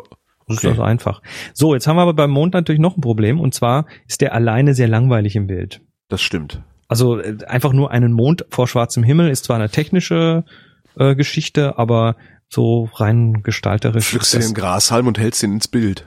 Zum Beispiel. Das ist, das ist eine gute Idee. Ähm, oder man überlegt sich halt tatsächlich, wo geht der Mond auf? Äh, wie kann ich ihn direkt über dem Horizont mit Umgebung, mit einer Silhouette von irgendeinem Gebäude oder von Mhm. einem sonst was fotografieren? Das wäre so eine, so eine Geschichte, die, die dann hilft. Oder äh, im schlimmsten Fall das Ganze aus mehreren Bildern zusammenarbeiten, zusammen basteln. So mir hat der, mir hat der, der äh, Joe McNally, Fotograf für National Geographic, äh, mal auf einer Veranstaltung gesagt, ähm, dass er bei National Geographic immer RAW-Bilder abgeben muss. Ja. Also die wollen nichts Gefaktes haben. Und dann hat er mal ein Bild gemacht für, für einen Titel von New York. Mhm. New York City im, im, im Schuss von irgendwo weit draußen, also so was Wasser und drüber der große gelbe Mond. Und das geht halt so von dem Kontrastumfang nicht. Was Okay. entweder die Stadt oder den Mond, aber nicht beides. Und was hat er gemacht? Er hat dann den, den Vordergrund, also die Stadt erstmal fotografiert und hat dann in seiner Nikon die Schlag mich tot äh, die Doppelbelichtungsfunktion Ah, verwendet und hat, Hat dann gewartet, als, bis der Mond da war. hat dann als zweites Bild den Mond dahin gemacht, wo es vorher schwarz war am Super. Himmel und hat das dann abgegeben als RAW-Foto und die haben es genommen. also ganz klares Composite, aber halt in der Kamera gemacht. Super. Ja, also auch das ist so ein Ding, äh, so Mondfotografieren, testet das mal, bevor die Mondfinsternis kommt. Weil so ganz beliebt sind ja so, so Reihen von Mondfinsternisbildern, wo dann, Mhm. Wo der, der Mond, Mond so auch schön so in einem Halbkreis wandert noch. genau, wo man dann die verschiedenen Phasen in einem Bild sieht. Also da kann man sich dann richtig schön dran austoben, aber das übt man am besten mal, bevor das tolle Ereignis dann kommt. Mhm. Also, Sonne haben wir, Mond haben wir, jetzt noch die Sterne. Jetzt noch die Sterne. Habe ich noch nie versucht. Also ich, man kennt ja diese Bilder äh, äh, von von den von den wandernden Sternen am Himmel, ne, die so Spuren ziehen, so Streifen. Also das, es gibt so mehrere Geschichten. Also entweder willst du den, das, den Himmel so ablichten, dass die Sterne sich eben nicht bewegen. Das heißt, du hast einzelne Punkte da. Das sind dann so typischerweise Bilder von wunderschöner Landschaftssilhouette unter großer Milchstraße. Ja. Geht. Dafür brauchst du aber einen Motor, oder, der die Kamera nachführt. Ja, so kommen kommen wir gleich. dazu. Also du kannst, also erstmal musst du da irgendwo sein, wo es richtig dunkel ist. Jo. Das ist äh, nicht mehr so ganz einfach. Und wenn man das Glück hat, dass man irgendwo mal in der Wüste ist oder so. Es gibt aber in Deutschland so ein paar Ecken, aber da müsste ich jetzt gucken. Ja, bei mir um die Ecke ist eine Sternpark ähm, ähm, im Havelland. also es gibt, es gibt tatsächlich so Parks, die auch äh, designiert sind für für Leute, die dann eben so Nachtaufnahmen machen, wo dann auch Ja, so Observatorien stehen und ja, so. das Westhavelland ist das, das ist äh, mehr Zum oder weniger Beispiel. bei mir um die Ecke, also so eine Stunde mit dem Auto von Berlin Ja, cool. entfernt. Also dahin gehen ist schon mal ganz gut, weil in der Stadt kann man, braucht man es gar nicht versuchen. Da ist so viel Dreck in der Luft und Ja. da kannst du die Milchstraße nicht sehen. So, Punkt eins. Punkt zwei, ähm, die Belichtungszeit ist jetzt natürlich kritisch, weil wenn du lange belichtest, dann wird, wird aus den Sternen relativ schnell ein Stern, eine Sternspur. Und da gibt's auch eine kleine Faustregel dafür. Ähm, auch die ist nur ein Startpunkt, ein Anhaltspunkt. Und das ist die 600er Regel. Die 600er Regel. Genau, Mhm. 600 geteilt durch deine Brennweite ist die Zahl, die maximale Zahl an Sekunden, die du belichten kannst, bis du Sternspuren siehst. Also bei einer 100, bei 100 Millimetern Brennweite, 600 geteilt durch 100 ist 6, hast du 6 Sekunden Zeit. Wenn, wenn du, sagen wir mal, ein 14 Millimeter Objektiv hast, also richtig weitwinklig gehst, dann hättest du 42 Sekunden zu belichten. Das hat immer noch ein bisschen mit der Auflösung der Kamera zu tun, wie groß die Pixel sind und so weiter. Aber generell ist diese 600er Regel mal so ein guter Startpunkt. Aha. Dann hast du, ja, zumindest so punktförmige, dass man die in einer normalen Abbildungsgröße, ohne jetzt, dass man die, also wir reden natürlich jetzt nicht davon, das ganze Ding mit mit 100 Megapixeln groß an eine, auf Hochhausgröße zu vergrößern, dann siehst du immer Sternspuren, aber bei entsprechend kleinen Größen ist das dann kein Problem. Aha. Das ist die eine Möglichkeit und das kriegst du tatsächlich dann mit einem Schuss auch hin. Also dann musst du allerdings eine, die, die ISO hochdrehen, dann hast du wieder Rauschen und und so weiter. So, wenn du länger belichten möchtest, dann brauchst du eine Nachführung. Das ist dann eine mechanische Geschichte heutzutage. Da gibt's so zwei, drei Stück im Handel, die eher so auf der günstigen Seite sind. Ähm, also gün günstig in Anführungszeichen. Auch da bist du mehrere hundert Euro los. Ja. Und das äh, Kann nicht so ein Grillmotor nehmen? im Prinzip ja. Also was du machst ist, du fühlst, du führst da quasi die, also du, du richtest das quasi so aus, dass das irgendwie in Linie mit dem Polarstern ist, also mit der Drehachse. ja. Und dann äh, brauchst du tatsächlich nur noch die Kamera drauf tun, mit so einem Kugelkopf irgendwo hinzeigen und dann hast du zumindest mal ein paar Minuten, die du da fotografieren kannst, bevor dann sich irgendwas bewegt. Das Problem dann ist aber, wenn du Landschaft drin hast, bewegt sich dann die Landschaft. Oh ja, stimmt. Die bewegt sich ja nicht. Genau, ja. Mhm. Das heißt, so richtig lang nachgeführte Bilder mit scharfer Landschaft sind eigentlich zwingenderweise immer zusammengesetzt aus mehreren Bildern. okay. Ist so. Geht nicht anders. Geht auch manchmal von den Kontrasten her nicht, weil du hast eine dunkle Landschaft und oben den Himmel und der, der wird dann hell und die, die Unterschiede in der Helligkeit. Also es ist schwierig, das tatsächlich so hinzuzirkeln, dass das passt. Aha. So, das ist die eine Geschichte. Willst du Sternspuren machen? Also einfachste Geschichte, du nimmst die Kamera, stellst sie auf ein Stativ, zeigst damit in den Himmel, versuchst scharf zu stellen, kommen wir gleich noch dazu, und dann drehst du, äh, dann, dann machst du einfach deinen dein Fernauslöser ran, den du festtackern kannst und sagst so, und jetzt löse aus und bis ich wiederkomme, ble- bleibt das Ding offen. Aha. Also Stunde zwei. Und dann hast du Sternspuren. Das wäre so eine Möglichkeit, Sternspuren zu machen. Eine der Möglichkeiten. Und das ist aber dann, naja, bisschen, also ein bisschen problematisch, weil du dann sehr gegen Rauschen kämpfen musst, Aha. weil diese langen Belichtungen einfach dann ihre Probleme haben. Außerdem äh, machen es heute viele anders, nämlich mit vielen Einzelbildern.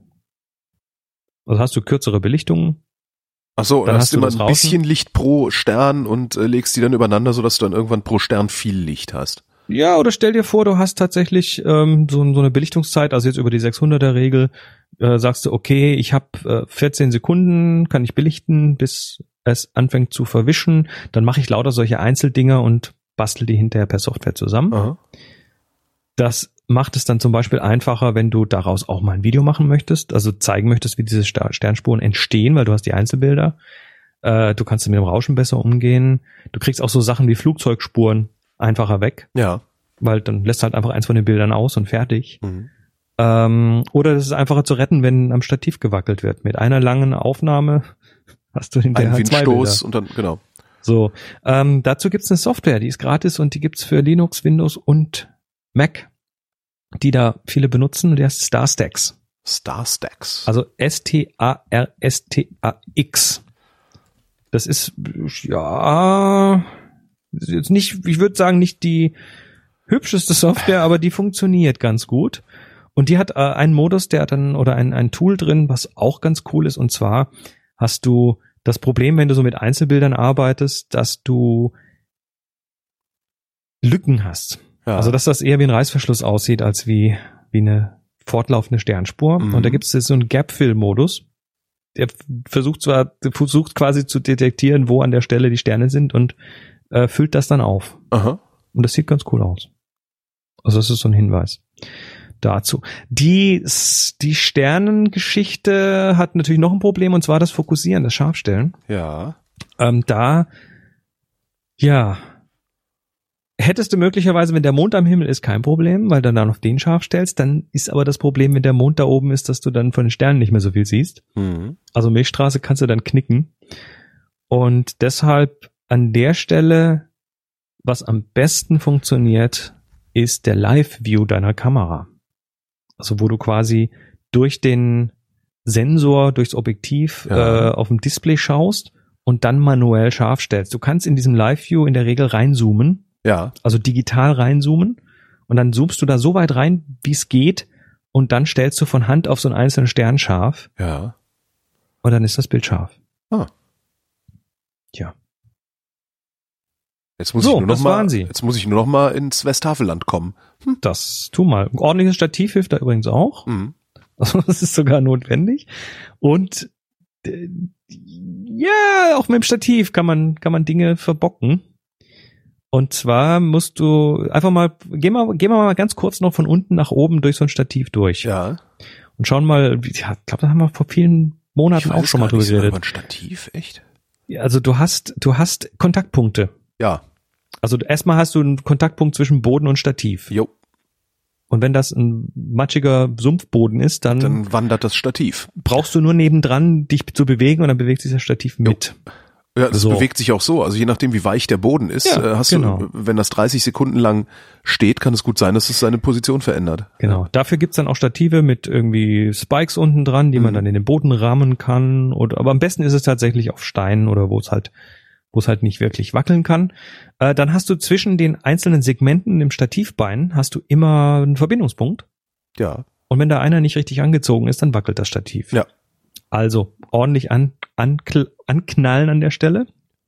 Nicht Dann vergessen, du- nach Fest kommt Lose. Ne? Das ist auch nach Fest kommt ab, ne? Das Oder ist so. dann, das ist dann, äh, also nicht zu sehr knallen, aber so, dass es halt ordentlich hält. Dann hast du einen Verbindungspunkt zwischen dem Stativ und dem Stativkopf. Mhm.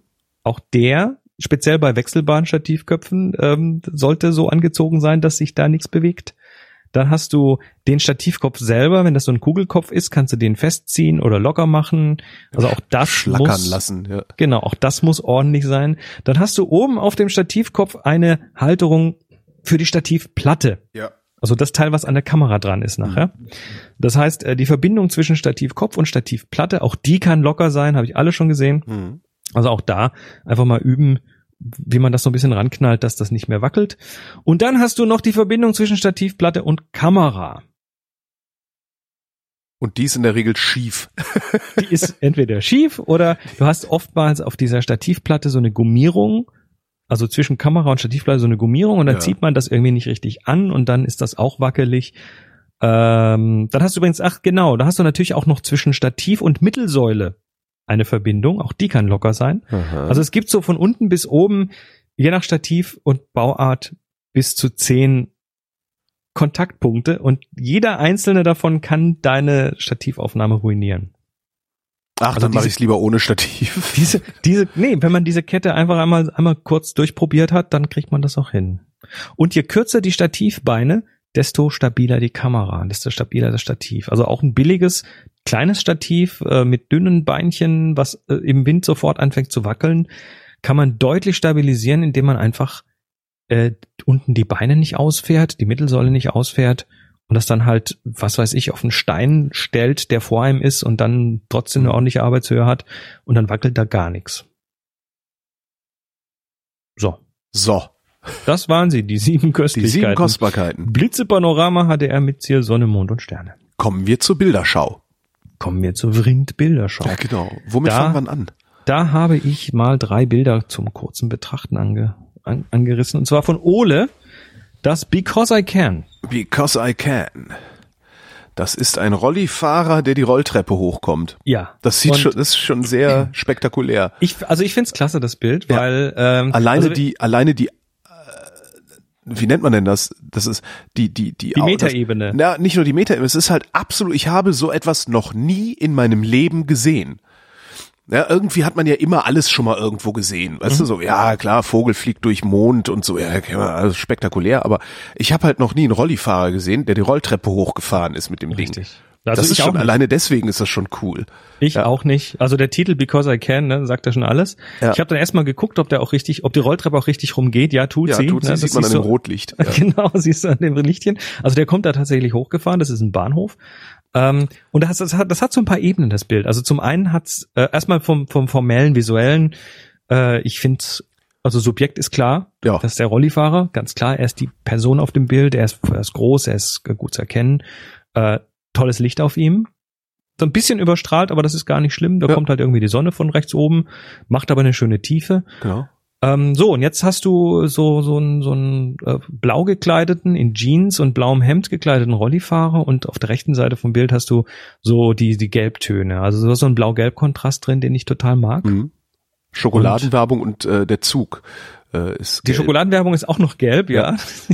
Und Was ich ein bisschen schade finde, ist, dass hinten im Anschnitt noch das äh, Saturnschild zu sehen ist. Das ich glaube, das hätte ich noch weggenommen. das könnte man sicher wegstempeln. Auch das rote Ding links oben, das ist so ein bisschen nervig. Aber Ja. ähm, au- außerdem hast du natürlich diese Metaebene, nämlich Rolltreppe und Rollstuhlfahrer. Ach Gott, so weit habe ich noch gar nicht gedacht. Ja, ja, aber das ist das und, und also da und Züge, die rollen ja auch. Also du hast da ganz, ganz viele Rolldinger da in dem Bild. Mhm. Und äh, dann hast du auch noch irgendwie diese Kreisformen, also die, die, die Räder von dem Rolli und die, die, die, diese Umlenkrollen von der Treppe und das rote Kringelchen vorne, wo die Richtung angezeigt wird und hinten die Uhr, die rund ist und so. Also da sind so ganz viele Wiederholungen und Kontraste und Inhalte drin, die ich einfach klasse finde. Ja. Hat mich sofort, obwohl das jetzt so eigentlich Da wüsste ich, ich wüsste gerne Blick mal, kein spektakuläres Bild ist. Nee, aber inhaltlich schon. ne? Ja. Also ich, ich wüsste halt gerne mal, äh, ob die beiden sich kannten, der, der Rollifahrer und der Fotograf, oder ob er ihn einfach gesehen hat und einfach mal fotografiert hat, um hinterher zu fragen, ob er es verwenden darf. Die Ebene ist natürlich noch eine ganz andere. Also Weil das ist halt sowas, du, das, das ist ja wirklich was, das sieht man und denkt sich, boah, krass, Foto! Oder er hat, oder er hat, äh, oder es hat jemand tatsächlich äh, gestellt, das Bild und Kann gesagt, auch du, sein. komm doch mal die Treppe da hoch. Ja. Weiß man jetzt nicht, das lässt der natürlich offen. Aber klasse. Also Klar, ja, super, total super. So, zweites Bild von Stefan. Fiddle. Phil, Das ist ein, äh, eine Frau steht Geige spielend, was man ganz gut daran sieht, dass der Bogen und, also, der Arm, der den Bogen führt, äh, unscharf ist und der Rest ist scharf. Nein, sie läuft sogar, die Beine sind auch unscharf. Sie läuft Geige spielend durch ein, was ist das, eine Tür, ne? Durch eine offene Tür. Der Vordergrund ist dunkel, äh, der Raum Genau. hinter der Tür ist hell und dadurch hast du halt nur so eine Silhouette. genau. ich auch also- sehr hübsch. Genau, also äh, Geigenspielende Frau in der Silhouette, ähm, längere Belichtungszeit, das sieht man in der Bewegung und es hat so ein, es ist so ein Moment, der einfach irgendwie eine Geschichte erzählt. Ja. Also oder oder der es dir ermöglicht, dir dazu irgendwie beliebig viele Geschichten auszudenken. Ähm, Was mich bei dem, ich weiß gar nicht, ob es mich stört oder oder also was mir auffällt, ist halt, dass es schief ist. Es ist halt nach, Das nach links ist- gekippt. Das hätte ich, äh, das hätte ich vermutlich auch erstmal ähm, ja versucht gerade zu richten und vielleicht kommt dann, vielleicht kommt dann raus, dass es dann nicht mehr funktioniert, weil Es funktioniert dann nicht mehr, weil, weil nämlich dann die- die Frau nach sich nach vorne neigt. Ja, oder weil, weil die Dynamik dann irgendwie, die, die, also die, die Dynamik in ihrer Bewegung, die du Ja. durch die Unschärfen siehst, spiegelt sich natürlich auch ein bisschen in dem schiefen Bild wieder. Das ist so ein Moment, der so zwischendurch mal kurz gestohlen wurde. Hm. Und vielleicht geht das nicht, wenn das gerade ist, aber das müsste man einfach mal probieren. Das ist ja auch heute in der Software nicht wirklich problematisch, sowas mal gerade zu machen. Genau. Ja. Aber nur klasse. Toller So, Moment sowas mag ich, sowas mag ich eh. Also Die so, Silhouette sorgt natürlich noch ein bisschen für was anderes, nämlich dass ähm, da wird dann eben vieles weggelassen und das ermöglicht dir als Betrachter da was reinzufüllen. Ja. Also du, du erzählst die Geschichten. Zum Beispiel, was ich total geil in diesem Bild finde, sind rechts oben die Bilder. Siehst du die Bilderrahmen? Ah, das sind noch Bilderrahmen. Am, Und ja. die, die, in- die in dem Licht irgendwie einfach nur so als helle Striche auftauchen und da dadurch eine Tiefe reinkommt, das rahmt dann, das gibt so ein bisschen Gegenpol zu ihr wieder, so einen visuellen Gewicht, Gewichtsausgleich äh, Ausgleich quasi im Bild. ja. Und ja, schöne Situation, klasse, also klasse eingefangen. Hm. Ich weiß gar nicht, so a little bit of bridegroom, magic, little magic moments. Das war bei einer Hochzeit. Ja, ich habe es nur kurz, kurz gelesen, also ob, ob das, äh, ob das jetzt Zufall war oder ob er, weil das ist ja oft, also man ist ja oft irgendwo und denkt sich, hey cool, hier ist es dunkel, da hinten ist Licht, ich muss jetzt einfach nur warten, bis jemand durchs Bild läuft. Ja, Ne? Man kann sowas ja ja absichtlich machen, ähm, Kann man, oder ja. ob es Zufall ist. Ich dachte, er hätte es vielleicht dazu geschrieben. So, drittes Bild. Taipei Night Market. von Marian Rabe, Taipei Night Market. Ähm, ja, das hat so eine ganz andere Anmutung. Also ich finde es schön, man, also man, was sieht man? Man sieht einen Markt, Open Air, in der Straße, Taipei, unten untere Hälfte vom Bild ist der Markt, die Straße und äh, die Stände rechts und links. Und oben sind Schilder von verschiedenen Unternehmungen, also so, Werbeschilder. Oh. Und viele Drähte und Viele, Leitungen. Genau, viele Drähte und Leitungen oben. Genau. Ein Mann läuft äh, relativ dicht an der Kamera aufs Bild zu, eine Frau sehr weit entfernt und in der Mitte läuft halt jemand mit dem Regenschirm vom au- aus dem Bild raus, also von uns weg. Was ich ich finde das aus zwei Gründen finde ich das toll. Also einmal, dass du diese drei eigentlich drei Ebenen hast, diese drei Personen, Mhm. die gestaffelt so hintereinander stehen irgendwie und äh, jeder, der schon mal in Asien war, findet diese Straße seltsam leer. Richtig, das dachte ich auch. Also das Oder? muss am frühen Morgen gewesen sein. Irgendwie sowas, genau. Also weil, Uhrzeit? Also gesetzt den Fall, nö, 1643, wobei da ist die Frage, ob das Exif, ob die Exif-Zeit jetzt dem mit dem übereinstimmt, was das tatsächlich war, ob die Kamera da umgestellt war. Also es, ist, es sind so ganz viele Sachen da drin. Zum einen ist es ein ein Bild, was extrem busy ist, also es ist total viel Ja. los in dem Bild und trotzdem hat es eine unglaubliche Ruhe ja, die liegt meines Erachtens an mehreren Dingen. Zum einen sind da nicht viele Leute. Das heißt, Mhm. du hast tatsächlich jetzt keinen so einen riesen Konkurrenzkampf zwischen den Subjekten. Da ist der Typ mit dem Telefon, der relativ schnell auffällt, weil er halt nah an der Kamera ist und groß ist. Ähm, die Frau dann so äh, als Gegenpol auf der anderen Seite des Bildes ist und in der Mitte zwischen den beiden ist das, was jetzt für mich das eigentliche Subjekt ist, nämlich der Mensch mit dem Schirm, den du nicht Yep. siehst. Der Genau. weggeht von dir und das eine Bein so gehoben hat und du siehst quasi von dem einen Fuß noch hinten die, die Schuhsohle. Und äh, der hat durch den, durch den Schirm, wie Schirme das nun mal haben, diese Speichen, die, die dann so eine Linie noch nach innen führen oder mehrere Linien nach innen zeigen. Also das wird so zum Zentrum vom Bild und ist auch ungefähr im Zentrum vom Bild. Das ist schon mal schön. Das zweite, was ich finde, was eine tolle Ruhe macht, ist die Anordnung dieser Subjekte. Ja. Also da ist, da ist eine sehr große Balance drin und das Spacing, also der Abstand zwischen den Subjekten, äh, meinst du speziell, den tiefen Abstand oder den den den äh, horizontalen Abstand? also der horizontale Abstand finde ich, äh, der ist schön, aber der tiefen Abstand, also die sind jetzt im zweidimensionalen Bild nicht gleich weit von dem in der Mitte entfernt, aber im ähm, in der Realität wahrscheinlich schon. Ja. Also wenn man das jetzt do- dort nachgemessen hätte, wäre das so ungefähr in der Mitte. Und der links vorne hat so einen tollen Platz im Bild. Da ist nichts komisch abgeschnitten, was irgendwie Ja, im Bild sein stimmt. muss. Und zwar nicht nur er, der nach unten und links Platz hat, sondern auch noch der Kleiderständer neben ihm, Hm. der auch nicht komisch angeschnitten wird. Es ist irgendwo gefühlt, hat alles seinen Platz in diesem Bild. Nichts wird komisch weggeschnitten. Ja. Und das ist tatsächlich so, ähm, ja, das sorgt für so eine gewisse Ruhe. Dann ist, ist das Bild mit einer geraden Kamera. Das hatten wir schon mehrfach so bei Architekturgeschichten. Wenn du die Kamera kippst nach oben unten, dann stürzen die Linien. Ja. Hier stürzt nichts. Hier ist alles parallel zum Bildrand. Und das hast du jetzt also zum einen die vertikalen rechts und links, die parallel zum rechten und linken Bildrand sind. Aber du hast auch noch oben diese Drähte und die sind parallel zum horizontalen Mhm. Bildrand. Und das gibt dem Bild einfach so eine, so eine, ja, das ankert das Bild.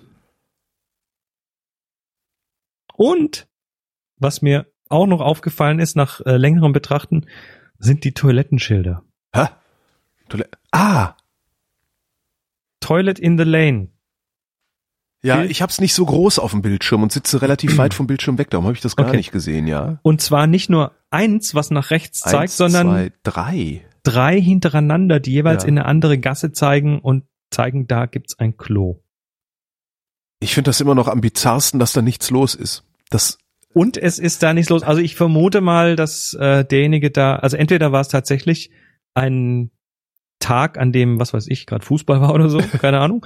Oder es ist sonst ein Event, oder es ist an einer Tageszeit, wo einfach da nicht viel los ist, weil normalerweise sind solche Märkte in Asien tatsächlich, wie du gesagt hast, rappeldicke, Wimmelbilder. dicke Backe voll. Und das hier, wobei, ha, jetzt haben wir natürlich die Situation, dass der in der Mitte mit dem Schirm einen großen Teil dieser Gasse hinter sich abdeckt. Es kann natürlich sein, dass da der da, genau dahinter auch, der Teufel hinter, los ist. Hinter ja. ihm noch zwei Leute laufen. Da siehst du ja Beine und einen Oberkörper. Und das kann sein, dass da hinten gerade die, die, äh, die Stampede anrollt. Das stimmt, kann natürlich sein, ja. Und vielleicht war da schon so ein Grummeln in der Luft, so. Weiß man ja nicht. Ja. Also man, manchmal sind es auch tatsächlich so diese Momente, wo ganz kurz der der der der Strahl abflaut und dann kannst ist du aber auch wieder so, ein eine Bild Frage. machen. Schnappschuss oder ne? Also Zufall? Hat er einfach nur, ja, ich drück mal drauf oder hat er sich gedacht, wieso ist denn das hier so leer? Das mache ich mal.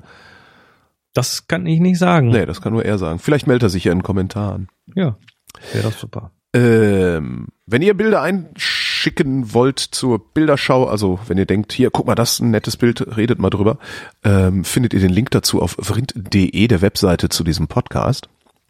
Und äh, was mir aufgefallen ist, wir hatten doch noch einen Link zur Einreichung, und zwar zur Einreichung von Hörerfragen.